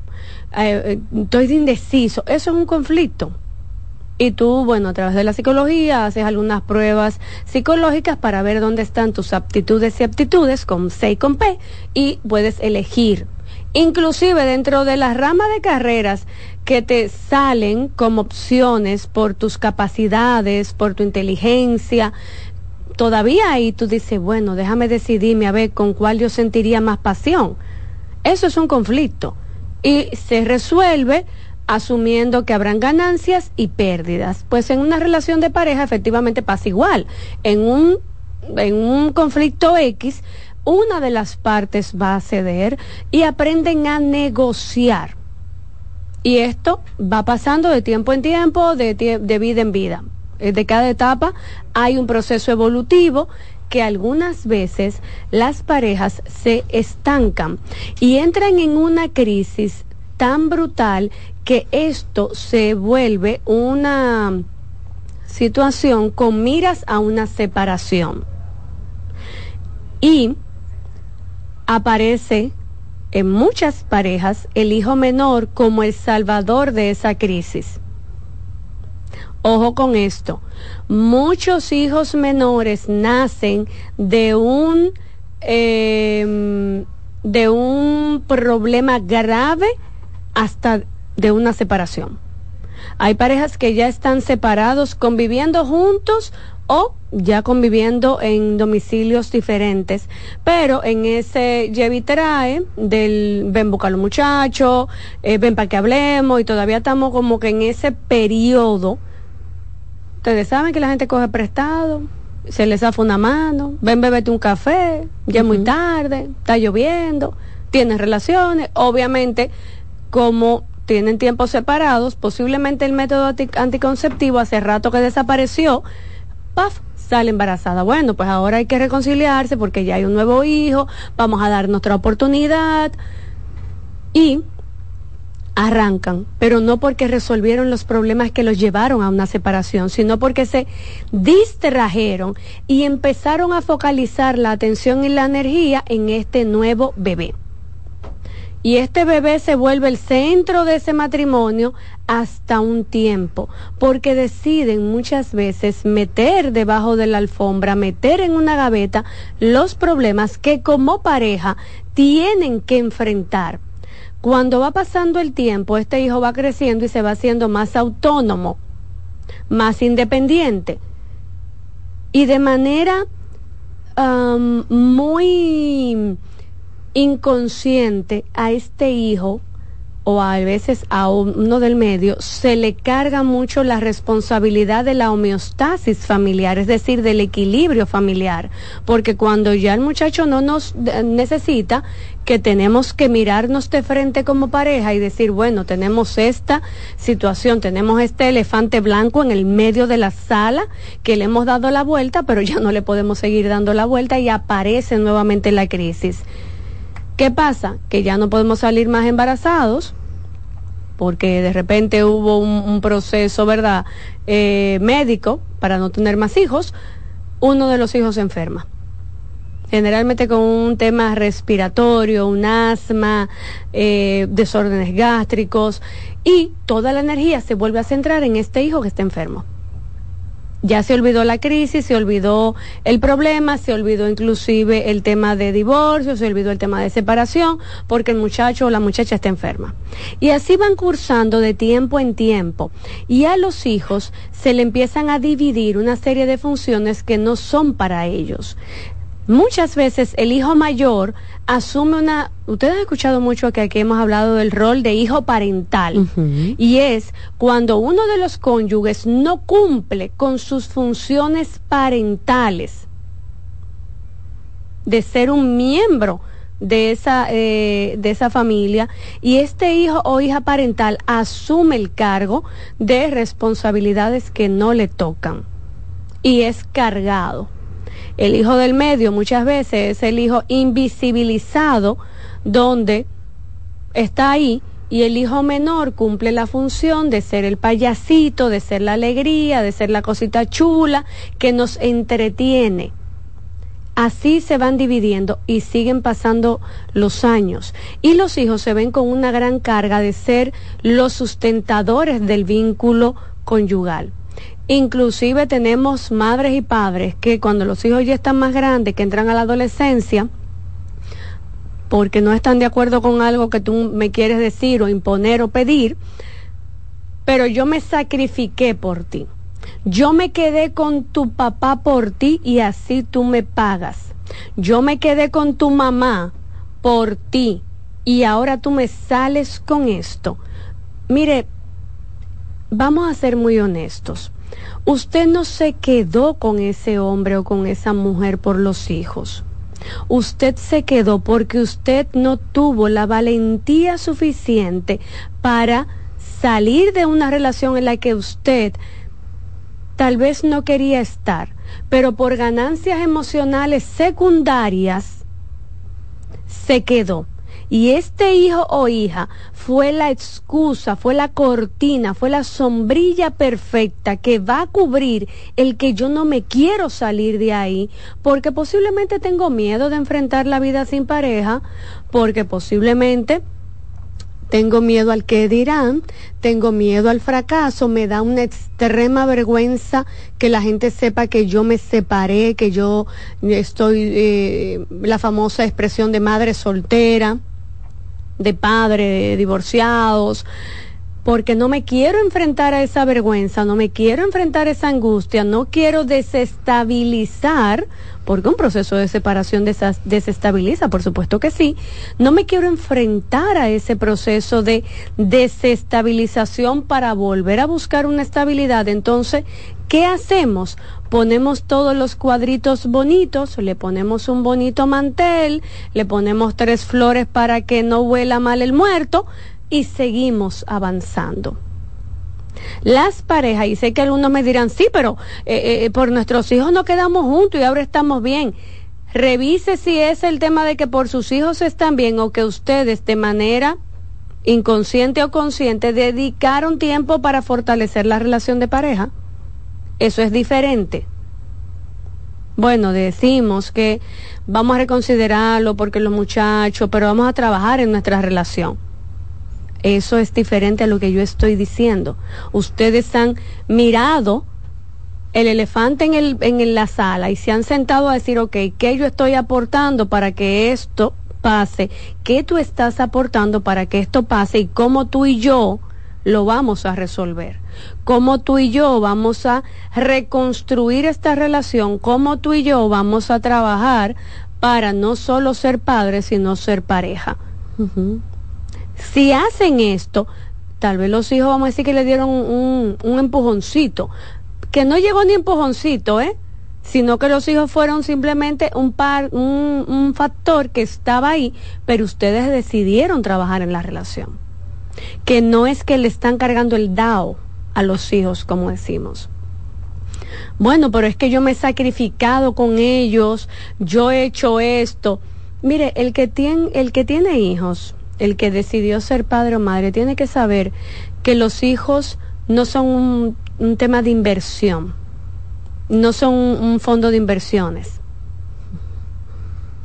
Cuando tú tienes hijos o hijas, no son tuyos, son de la vida. Tú eres un canal por el que ellos llegaron, porque tú decidiste traer a ese ser humano. Ese ser humano no te debe a ti ese elemento de una gratitud culposa. Yo le agradezco muchísimo a mis padres cosas que ellos me dieron que ellos no tuvieron. Claro, gratitud desde el amor, pero no se trata de una gratitud culposa donde yo no puedo hacer esto, yo no puedo hacer aquello porque por gratitud hacia mis padres, yo no puedo tocar ese tema. Cuando tú escuchas expresiones de, bueno, pero es que yo me sacrifiqué por mis hijos y yo les pagaba un buen colegio. Usted era que quería que sus hijos estuvieran en un buen colegio para que pudieran estudiar y pudieran tener un futuro mejor al que usted tuvo. No, porque yo me sacrifiqué por mis hijos y le pagaba las clases extracurriculares. Usted decidió pagar clases extracurriculares para que sus hijos tengan otras oportunidades. No, y que ahora yo le pagué música y ahora no quiere, no quiere hacer música. ¿Usted, ¿Usted le preguntó si quería música? En estos momentos le interesa la música porque tal vez hace cinco años le gustaba, pero cinco años después no. No, porque yo me sacrifiqué y me levantaba todos los días de madrugada a hacerle su comida. Esa es su responsabilidad. Eso, eso no es un privilegio. Sonará muy feo lo que voy a decir, pero los hijos no son un fondo de inversión, son un gasto. Cada, cada cosa que usted le compra a su hijo o a su hija es un gasto, no una inversión para usted disfrutar de ello. Es un gasto que usted hace donde su hijo o hija está invirtiendo en ese sí mismo para más adelante. ¿A qué me estoy refiriendo? Cuando tú trabajas mucho, y hasta buscas otro empleo para pagarle un, colegio bilingüe a tu hijo o a tu hija de repente para no ponerlo en una escuela pública, tú estás haciendo un gasto. Pero la inversión es tu hijo o hija que lo está asumiendo porque el día de mañana el él o ella estudiar en ese colegio bilingüe le permitirá buscar un trabajo que amerite estas capacidades para su propio ingreso. Desde el amor tú estás haciendo ese gasto en el menor para que el menor invierta en su propio futuro. No sé si, si me pueden entender cuando estoy mencionando esto. Claro, No se trata de que yo voy a sembrar en mis hijos como si fuese un, un, fondo de inversiones para que el día de mañana tú me tengas que devolver. Mire, no le devolvemos a nuestros padres lo que nos han dado ni naciendo de nuevo. Yo no le puedo devolver a mi papá y a mi mamá lo que ellos han hecho por mí, ni volviendo a nacer.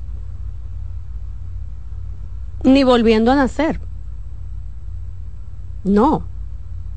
Ahora bien, que desde el amor yo retribuya con amor y asuma ciertas responsabilidades, porque de este, y lo voy a repetir bastante, desde el amor, yo acompaño a mis padres ya en ciertos momentos, claro que sí, por supuesto que sí, pero no desde la visión culposa del tú me tienes que, el tú me tienes que porque yo me sacrifiqué implica, y sonará más duro todavía, que usted no lo hizo por el menor, que usted lo hizo por usted para usted asegurarse el día de mañana de tener a alguien que le va a acompañar o que lo va a mantener.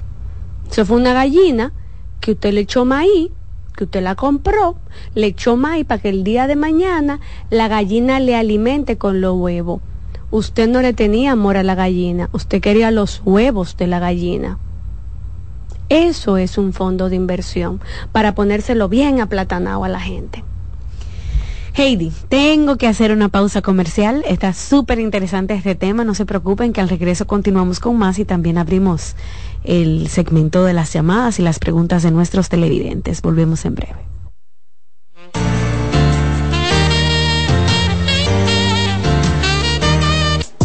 Estás escuchando Consultando con Ana Simón. Estás en sintonía con CDN Radio. 92.5 FM para el Gran Santo Domingo, zona sur y este. Y 89.9 FM para Punta Cana. Para Santiago y toda la zona norte en la 89.7 FM. CDN Radio. La información a tu alcance. Señores, entre los servicios que ofrecemos en OCOSER tenemos el tratamiento de radioterapia, quimioterapia, braquiterapia, radiocirugía robotizada. Miren qué tremendo, ¿eh? También contamos con los servicios de psicooncología, muy importante, y nutrición. Y esto no tiene ningún costo ¿eh? para los pacientes. Nosotros llevamos la última tecnología a las clínicas para ofrecer a los dominicanos lo mejor. Así que usted no tiene que salir del país para conseguir lo mejor. Si usted quiere mayor información, solo debe llamar aquí en Santo Domingo al 829-547-7878 y en Santiago 829-724-7878. Oncocer. En Consultando con Garacimo, Terapia en Línea. ¿Sabes qué son adaptaciones curriculares? Son acomodaciones que se realizan en un ámbito educativo a fin de brindar una respuesta efectiva a las necesidades especiales del estudiante. Hay dos tipos de adaptaciones. La primera, de acceso, que contempla todo lo que se refiere al espacio físico. Y la segunda son adaptaciones de contenido, aquellas que adecúan el programa curricular a las necesidades de este niño o adolescente. Su importancia radica en la mejora de la calidad educativa ya que potencializa las habilidades del estudiante. Si sientes que tu hijo necesita adaptaciones curriculares, haz una cita conmigo que pueda ayudarte. Soy Lacey Cabrera del Centro Vida y Familia Ana Simó y puedes solicitar una asesoría al 809-566-0948. Cansado, loco por salir de la rutina para vivir una experiencia inolvidable y aún no decides a dónde escaparte. Atlantic Tours te ofrece las mejores ofertas en resorts y excursiones en los principales destinos de República Dominicana. Contáctanos al 809-964-9714 para crear momentos inolvidables junto a nosotros.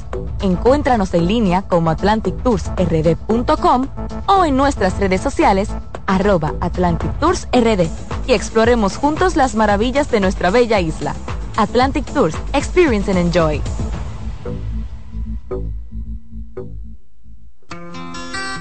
En Consultando con Ana terapia en línea. ¿Sabes lo que es la tripofobia? La tripofobia es el miedo irracional a los agujeros y aunque te parezca increíble, afecta a miles de personas. Los tripofóbicos existen y sus vidas discurren entre episodios de intenso asco, miedo y ansiedad que se manifiesta cuando ven burbujas en el café, cuando están ante los agujeros de un queso gruyere o cuando perciben el patrón de una esponja marina, por ejemplo. Hay tripofóbicos a los que el interior de las piñas le inspiran temor, así como la superficie cuajada de semillas de las fresas.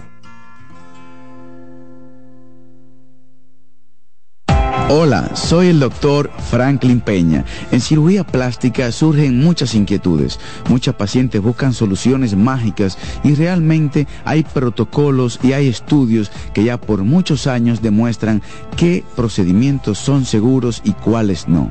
En el cuerpo no se pueden inyectar sustancias como biopolímeros, aceites o silicón. Es muy importante consultar a médicos de la Sociedad Dominicana de Cirugía Plástica para buscar seguridad en tus procedimientos estéticos. Estamos en Plastimedic, en la Sócrates Nolasco número 4 en Naco, en el teléfono 809-535-6060. No olvides visitar nuestro Instagram, Dr. Franklin Peña, donde está toda la información acerca de cirugía plástica en nuestro país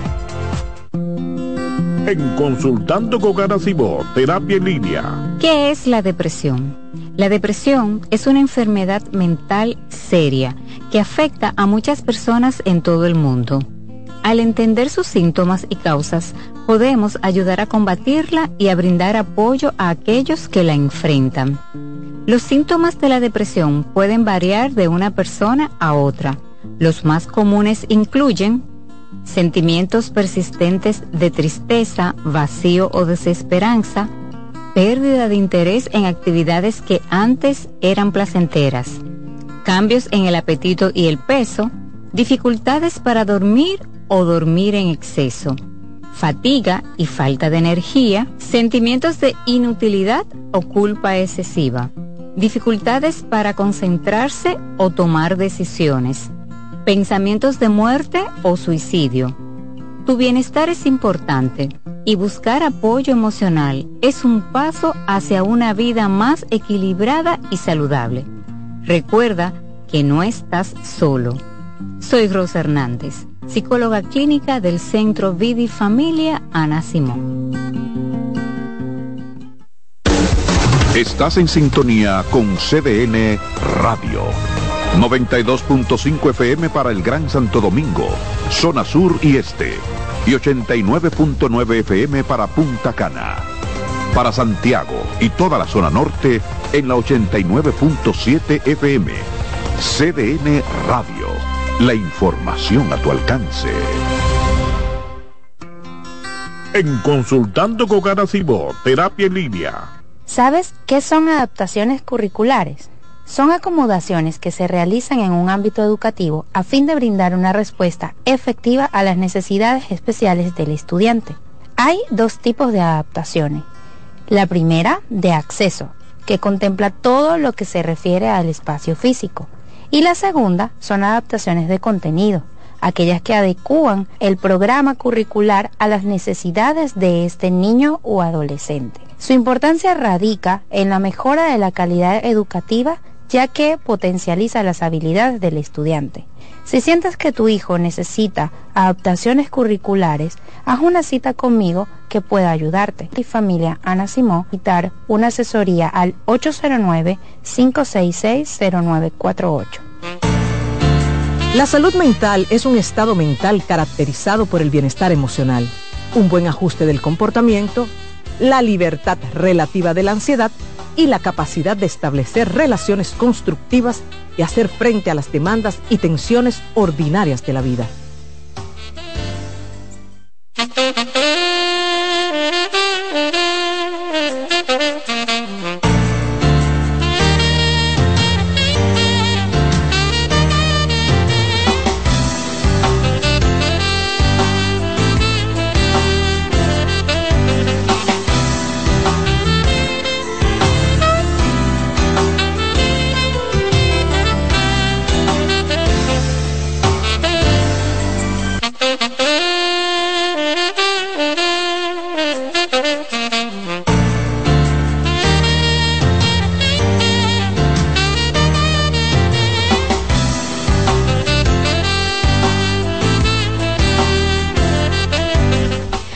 Amigos, estamos de regreso en Consultando con Ana Simó. Continuamos conversando con Heidi Camilo, terapeuta sexual, terapeuta de pareja, parte del equipo de psicólogos del Centro Vida y Familia.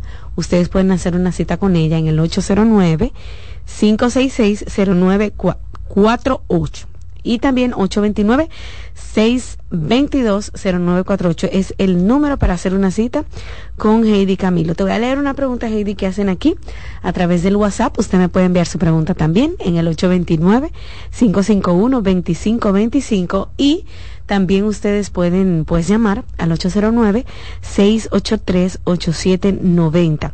Buenos días, Heidi. Tengo un matrimonio de 10 años. Mi esposo y yo tenemos dos niños y él tiene un niño fuera del matrimonio. ¿Qué pasa, Heidi? Que a veces veo preferencias por el otro niño, aunque tengo, aunque mis dos hijos son de él también. No sé cómo explicar, pero yo siento que él quiere compensar que no está con la mamá de ese niño, con ciertas cosas y a mis hijos no le tocan. Me gustaría saber hasta dónde yo puedo aguantar esta situación porque lo que no quiero es quitarle a un niño y darle a otro. Eso me parece injusto. Y claro que es injusto. No te oigo, Heidi. No, ahora, sí. ahora sí, ok. Mira, claro que es injusto y tienes que sentarte con tu pareja a confrontar esa situación. Si tú decidiste quedarte en esta relación eh, luego de que esto sucedió, pues toca que lo confrontes tiene que ser equitativo a los tres, porque tú reconoces que él tiene este hijo y tú quieres que todo sea por igual, lo cual es lo sano. Si se va a comprar un helado, tienen que ser tres helados. Si se va a comprar un par de zapatos, son tres pares de zapatos porque son tres hijos. Él no debe de repente al otro, al que está afuera, porque le tendrá pena, por lo que tú quieras. No podemos hipotetizar ni, ni ¿verdad? Hay que poner em, elementos que no conocemos, pero toca que tú lo confrontes con esa parte. Mira, es que si le compras un poloche a, a Juan, tiene que ser a Juan, Pedro y a Luca. Son tres. Ah, pero que ellos no lo necesitan. Es que no. Es equidad. Ahora, si es un regalo de cumpleaños, pues se sabe que es de cumpleaños, todo el mundo está claro que es un regalo de cumpleaños, pero toca que tú lo confrontes con esta situación. A él no le va a gustar, no le tiene que gustar, pero toca que lo clarifiques. Buenas. Hola. Hola. Adelante. Hola. Hola. Tengo una situación y es que hablo con el programa, ¿verdad? sí que yo me separé del padre de mi hija, mi niña tiene seis años. Entonces, él se encargó de llenarme la cabeza como de, de, cosas negativas sobre mí. Y ella ahora, a la edad que tiene, eh, ella se ha puesto como sentimental, me dice que porque yo no estoy con su papi, que ella quiere ver a su papá, llora por las noches, yo tengo una pareja. Entonces ya no sé cómo lidiar con ese tema. Bien, pero la niña, eh, pregunta, ¿la niña vive contigo? La niña vive conmigo, yo tengo tres años ya con una nueva pareja. Okay. Ella siempre ha vivido conmigo, sí. Ok. ¿El papá la busca? ¿El papá biológico? Sí, él, viene, sí, él tiene un fin de semana sí, un fin de semana no, él puede venir a buscar. Ok, entiendo perfectamente. Escúchanos por aire, eh, por la radio. Eso es normal que tu niña pase hay tres momentos o tres eh, etapas donde los niños tienen la fantasía de la familia unida y feliz. Tu niña no está haciendo nada diferente a lo que toca en este momento, que es el preguntar por qué no estamos juntos, por qué mi papi y mi mami no están juntos, por qué no vivimos en la misma casa, yo quiero que vivamos juntos. Esta es la fantasía de la unidad familiar. Toca que en ese momento tú te sientes con ella y seas honesta con él. Mira, mi amor, tu papi y tu mami no están juntos porque como parejas, como pareja, como matrimonio, no mm. funcionábamos. No nos estábamos llevando bien, pero tu papi sigue siendo tu mami, yo sigo siendo tu mami y ahora yo estoy en una relación de pareja, de matrimonio con fulanito y fulanito es un miembro de esta familia y nosotros ahora somos una familia, somos un tipo de familia. Porque hay distintos tipos de familia, pero no te vas a meter a explicarle todos los tipos. Es, somos una familia, fulano no es tu papá biológico, pero tu papá biológico tú lo ves, tú le hablas, tú sales con él, pero él vive en otra casa y yo vivo en esta. Déjala que llore, porque es un proceso donde ella tiene que matar la fantasía y lo va a hacer a través de la tristeza y posterior aceptación. ¿Ok? Así que calma, mamá, esto también pasará. Eso va a volver dentro de unos años. Yo no te puedo decir lo contrario, eso va a volver dentro de unos años, posiblemente a los nueve, diez por ahí, y en la adolescencia otra vez le da su pico, pero siempre desde la coherencia del, de la separación como un derecho tuyo y que ella no ha perdido a su papá. Heidi, sabes que eh, lo que no debe decirle, o, tomando otro caso de ejemplo, es, tu papá me fue infiel, tu no, jamás en la me hizo tal cosa y por eso nos separamos, como que esas cosas. No, jamás. Los niños no tienen que saber eso. No tienen que estar enterados. Eh, la razón por la que ustedes se separaron, no tienen que entrar en detalle, simplemente no nos llevábamos bien y punto. ¿Ok? No nos llevábamos bien. Si tú descubres que él, me refiero al papá de la niña, le habla mal en tu contra, le dice cosas eh, perjudiciales para ti, pues ponle límite a él. Mira, fulano, yo estoy oyendo esto, taratatata. tú le pones límite a él, aclara las dudas de las niñas. Pero no entres en el dime y directo y la niña no puede ser un puente de lleve Tú sabes que es difícil a veces, Heidi, también eh, eh, cuando esos padres terminan con tantos conflictos, es una separación terrible, esos muchachitos están en guerra todo el tiempo. Mira, ese menor se vuelve una ficha de ajedrez, es como el peón. Eh, a veces te pongo aquí, a veces te pongo allí, es un trae, se vuelve el chivo emisario, eh, son testigos de esas discusiones, esas guerras, esos conflictos. Mire, usted se, se va, usted se separó de su pareja, deje el muchacho al margen, mátese con el otro si usted quiere, pero el muchacho, todo está bien, todo está sonriendo, todo está bien, no mi amor mira, tenemos esta regla, tú quieres llamar a tu papá, tú lo llamas de este teléfono, no hay problema, la regulación de visita va a ser de esta forma, pero eso es por menores, no meta al muchacho por el medio, que déjame decirte que mucha gente habla y lo aclaro, no, porque los divorcios son traumáticos para los niños, no, un divorcio no es traumático para un niño, lo que es traumático es el cómo sus padres llevaron el divorcio. La tristeza no es trauma Ojo con eso, que hay mucha gente hablando disparate en la calle. No, porque los divorcios, los niños se van a traumatizar. Mentira de Satanás. Un menor se traumatiza porque lo involucran en el proceso del dime y direte, de la guerra que arman los padres. La tristeza no es traumática, la tristeza es parte de la vida, evidentemente. Si yo estoy pasando por un proceso de separación, yo me voy a sentir triste y eso es lo saludable, pero eso no es traumático. Ojo con eso. Buenas. Buenas. Buenas. Hola. Adelante. Sí, cómo no. Viste, eh, Baja el volumen de su radio, por favor, por completo, bájelo. Sí, cómo no. Sí, yo tengo, yo estoy confrontando un problema y es que estuve una situación con mi esposa que duró seis meses hospitalizada, eh, grave, y después de eso, yo he quedado como con eh, se me ha quitado el apetito sexual y cuando trato de tener relaciones como que estoy como flácido que realmente no puedo. Bien, una cosa, ¿cómo está su esposa ahora mismo? No, ya ella está bien, gracias a Dios. Gracias a Dios ya está en casa, ya está bien. Sí. Ok, bien. Gracias por la llamada. Mire, mi querido señor, eso es esperable, un proceso de tensión muy largo, donde tú tenías seis meses con tu esposa, con la persona que tú amas en cama, a lo mejor con riesgo de muerte, y ese gran pánico que la gente siente a veces se traduce en depresión, y no nos damos cuenta. Entonces mi sugerencia es que usted vaya a terapia para revisar su estado de ánimo, para ver si hay otros síntomas, como no solamente el tema de una baja apetito sexual, sino cómo anda su sueño, cómo andan sus pensamientos, cómo andan sus eh, su apetito, cómo anda este tema de su funcionabilidad, porque uno de los temas de la depresión es la falta de deseo sexual y si yo no tengo deseo sexual, pues obviamente no voy a tener buena erección. Ok, perfecto. Buenas. Buenas. Hola. Buena. Adelante. Gracias.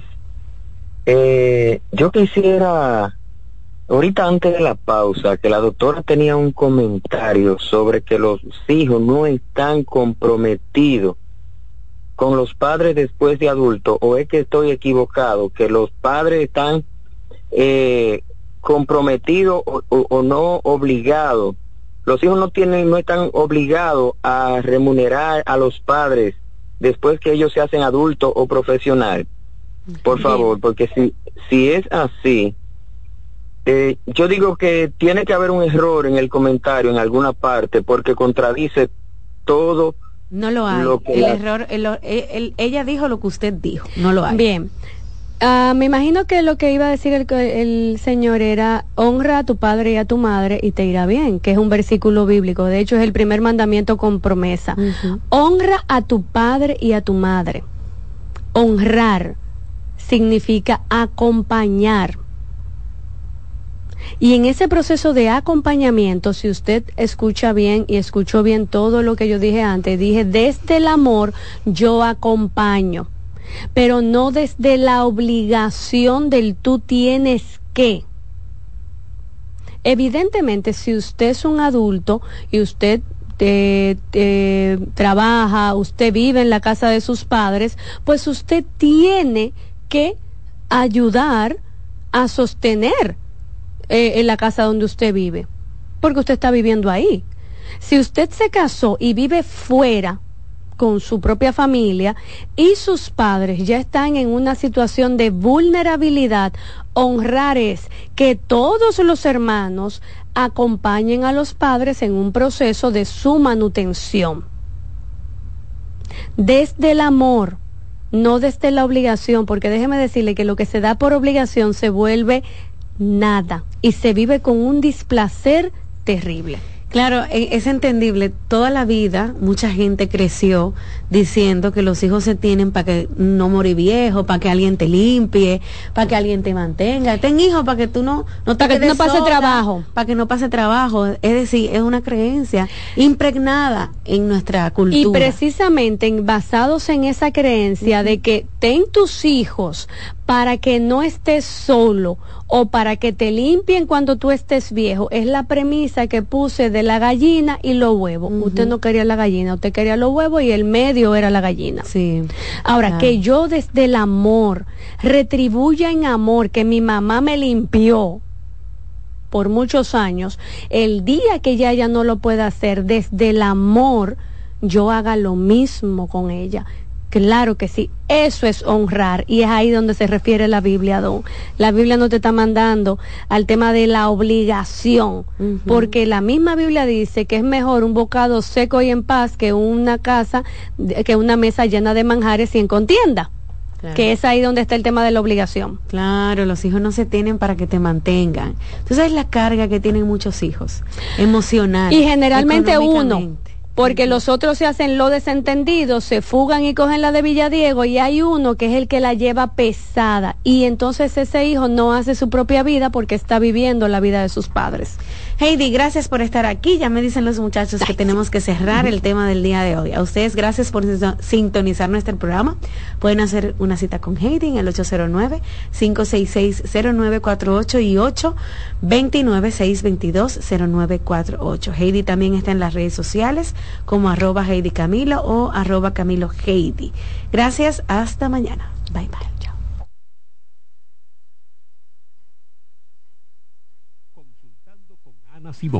Por CDN.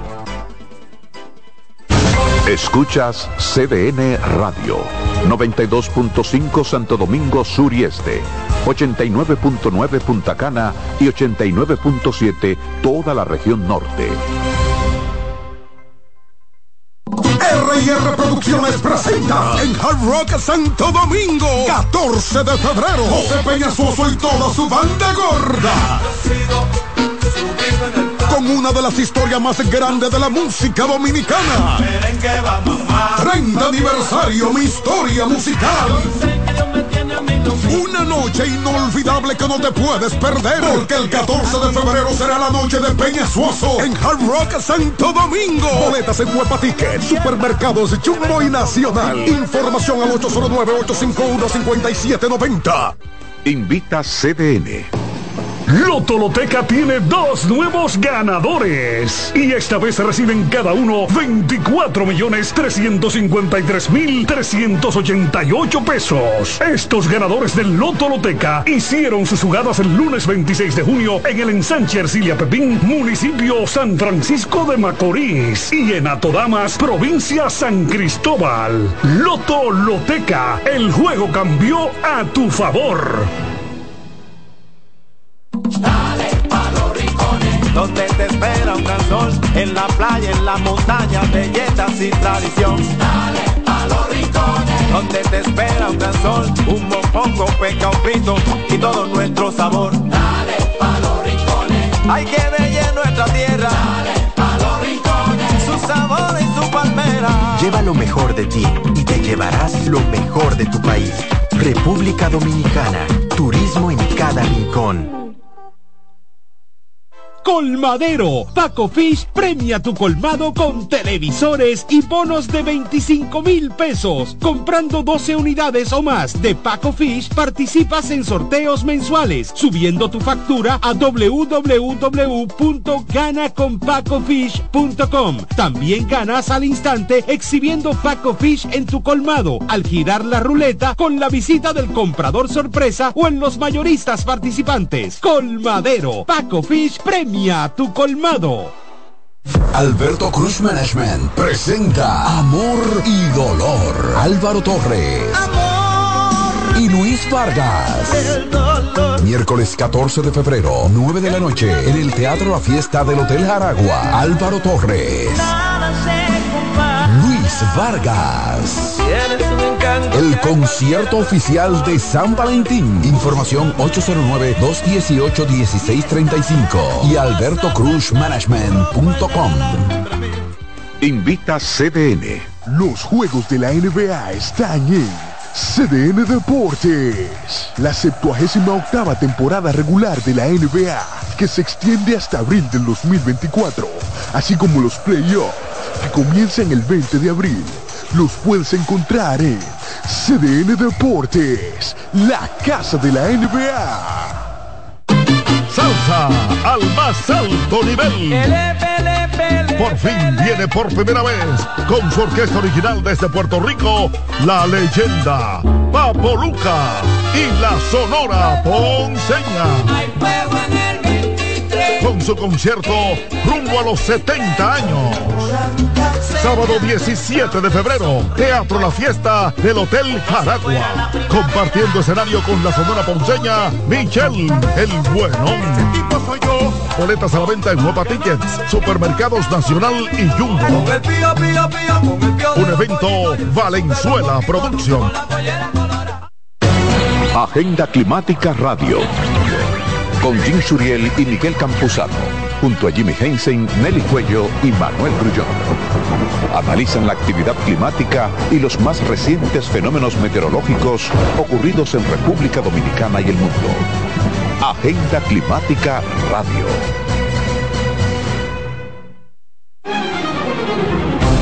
CDN Radio tiene el espacio más transparente, plural y profesional de la Radio Nacional.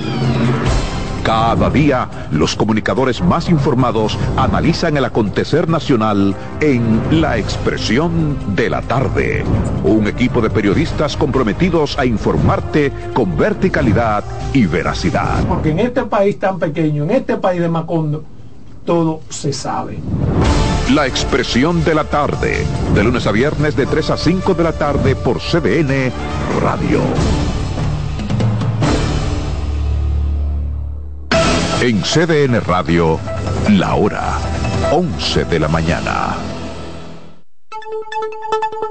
En CDN Radio, un breve informativo. La Oficina Nacional de Meteorología informó que desde horas de la madrugada de este miércoles ingresan campos nubosos asociados al frente frío que son arrastrados por el viento moderado del este-noreste, produciendo lluvias con características débiles a moderadas en ocasiones.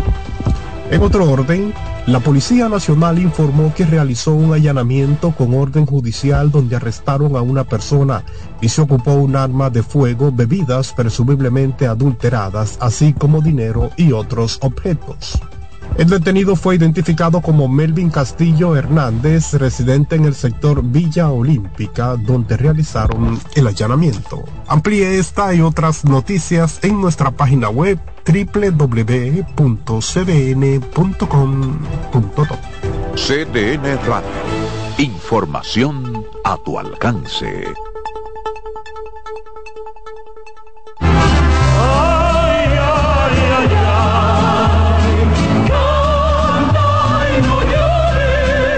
La vida pasa cantando. Canta, si aliviar quieres tu dolor. Cada domingo le invitamos a escuchar La vida pasa cantando, un programa de Logomarca y CDN Radio. Para cantar canciones como esta. La vida pasa cantando por esta emisora los domingos a partir de las 10 de la mañana. Con Lorenzo Gómez Marín. Cantando me iré, silbando me iré, cantando lejos me consolaré. Presentamos Generación Deportiva por 92.5 FM y 89.7. CDN Radio.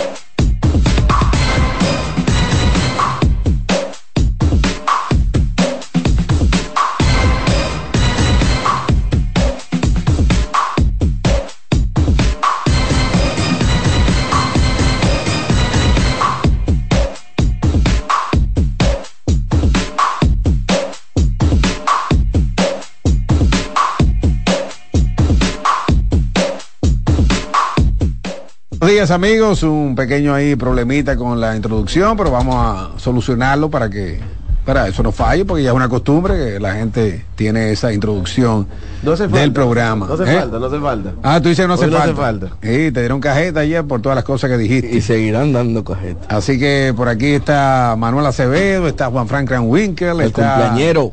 Víctor Báez, está la, la viejita, José Pérez, el príncipe. Y hoy un día muy importante porque está de cumpleaños Juan Frank Winkel. Hoy me voy a portar Changer. bien contigo, todo lo mejor para ti, no te voy a relajar con nada. Me voy a sentir extraño. Te vas a sentir extraño, pero te lo mereces, te lo ganaste por un día. Por un día nada más. wow, Dios mío. Yo le tengo su regalo especial, ¿verdad? ¿Cómo? Porque la fiesta no será hoy. No será hoy. Hay Así compromisos. Hay compromisos, pero la fiesta posiblemente el fin de semana. El todo va a domingo ya, depender de- ya está decidido. Me, dejé de la final. Víctor para que tú veas. El domingo, porque el lunes es todo- día de fiesta. Sí, todo el mundo recibe consejos y de todo el mundo hay que escuchar.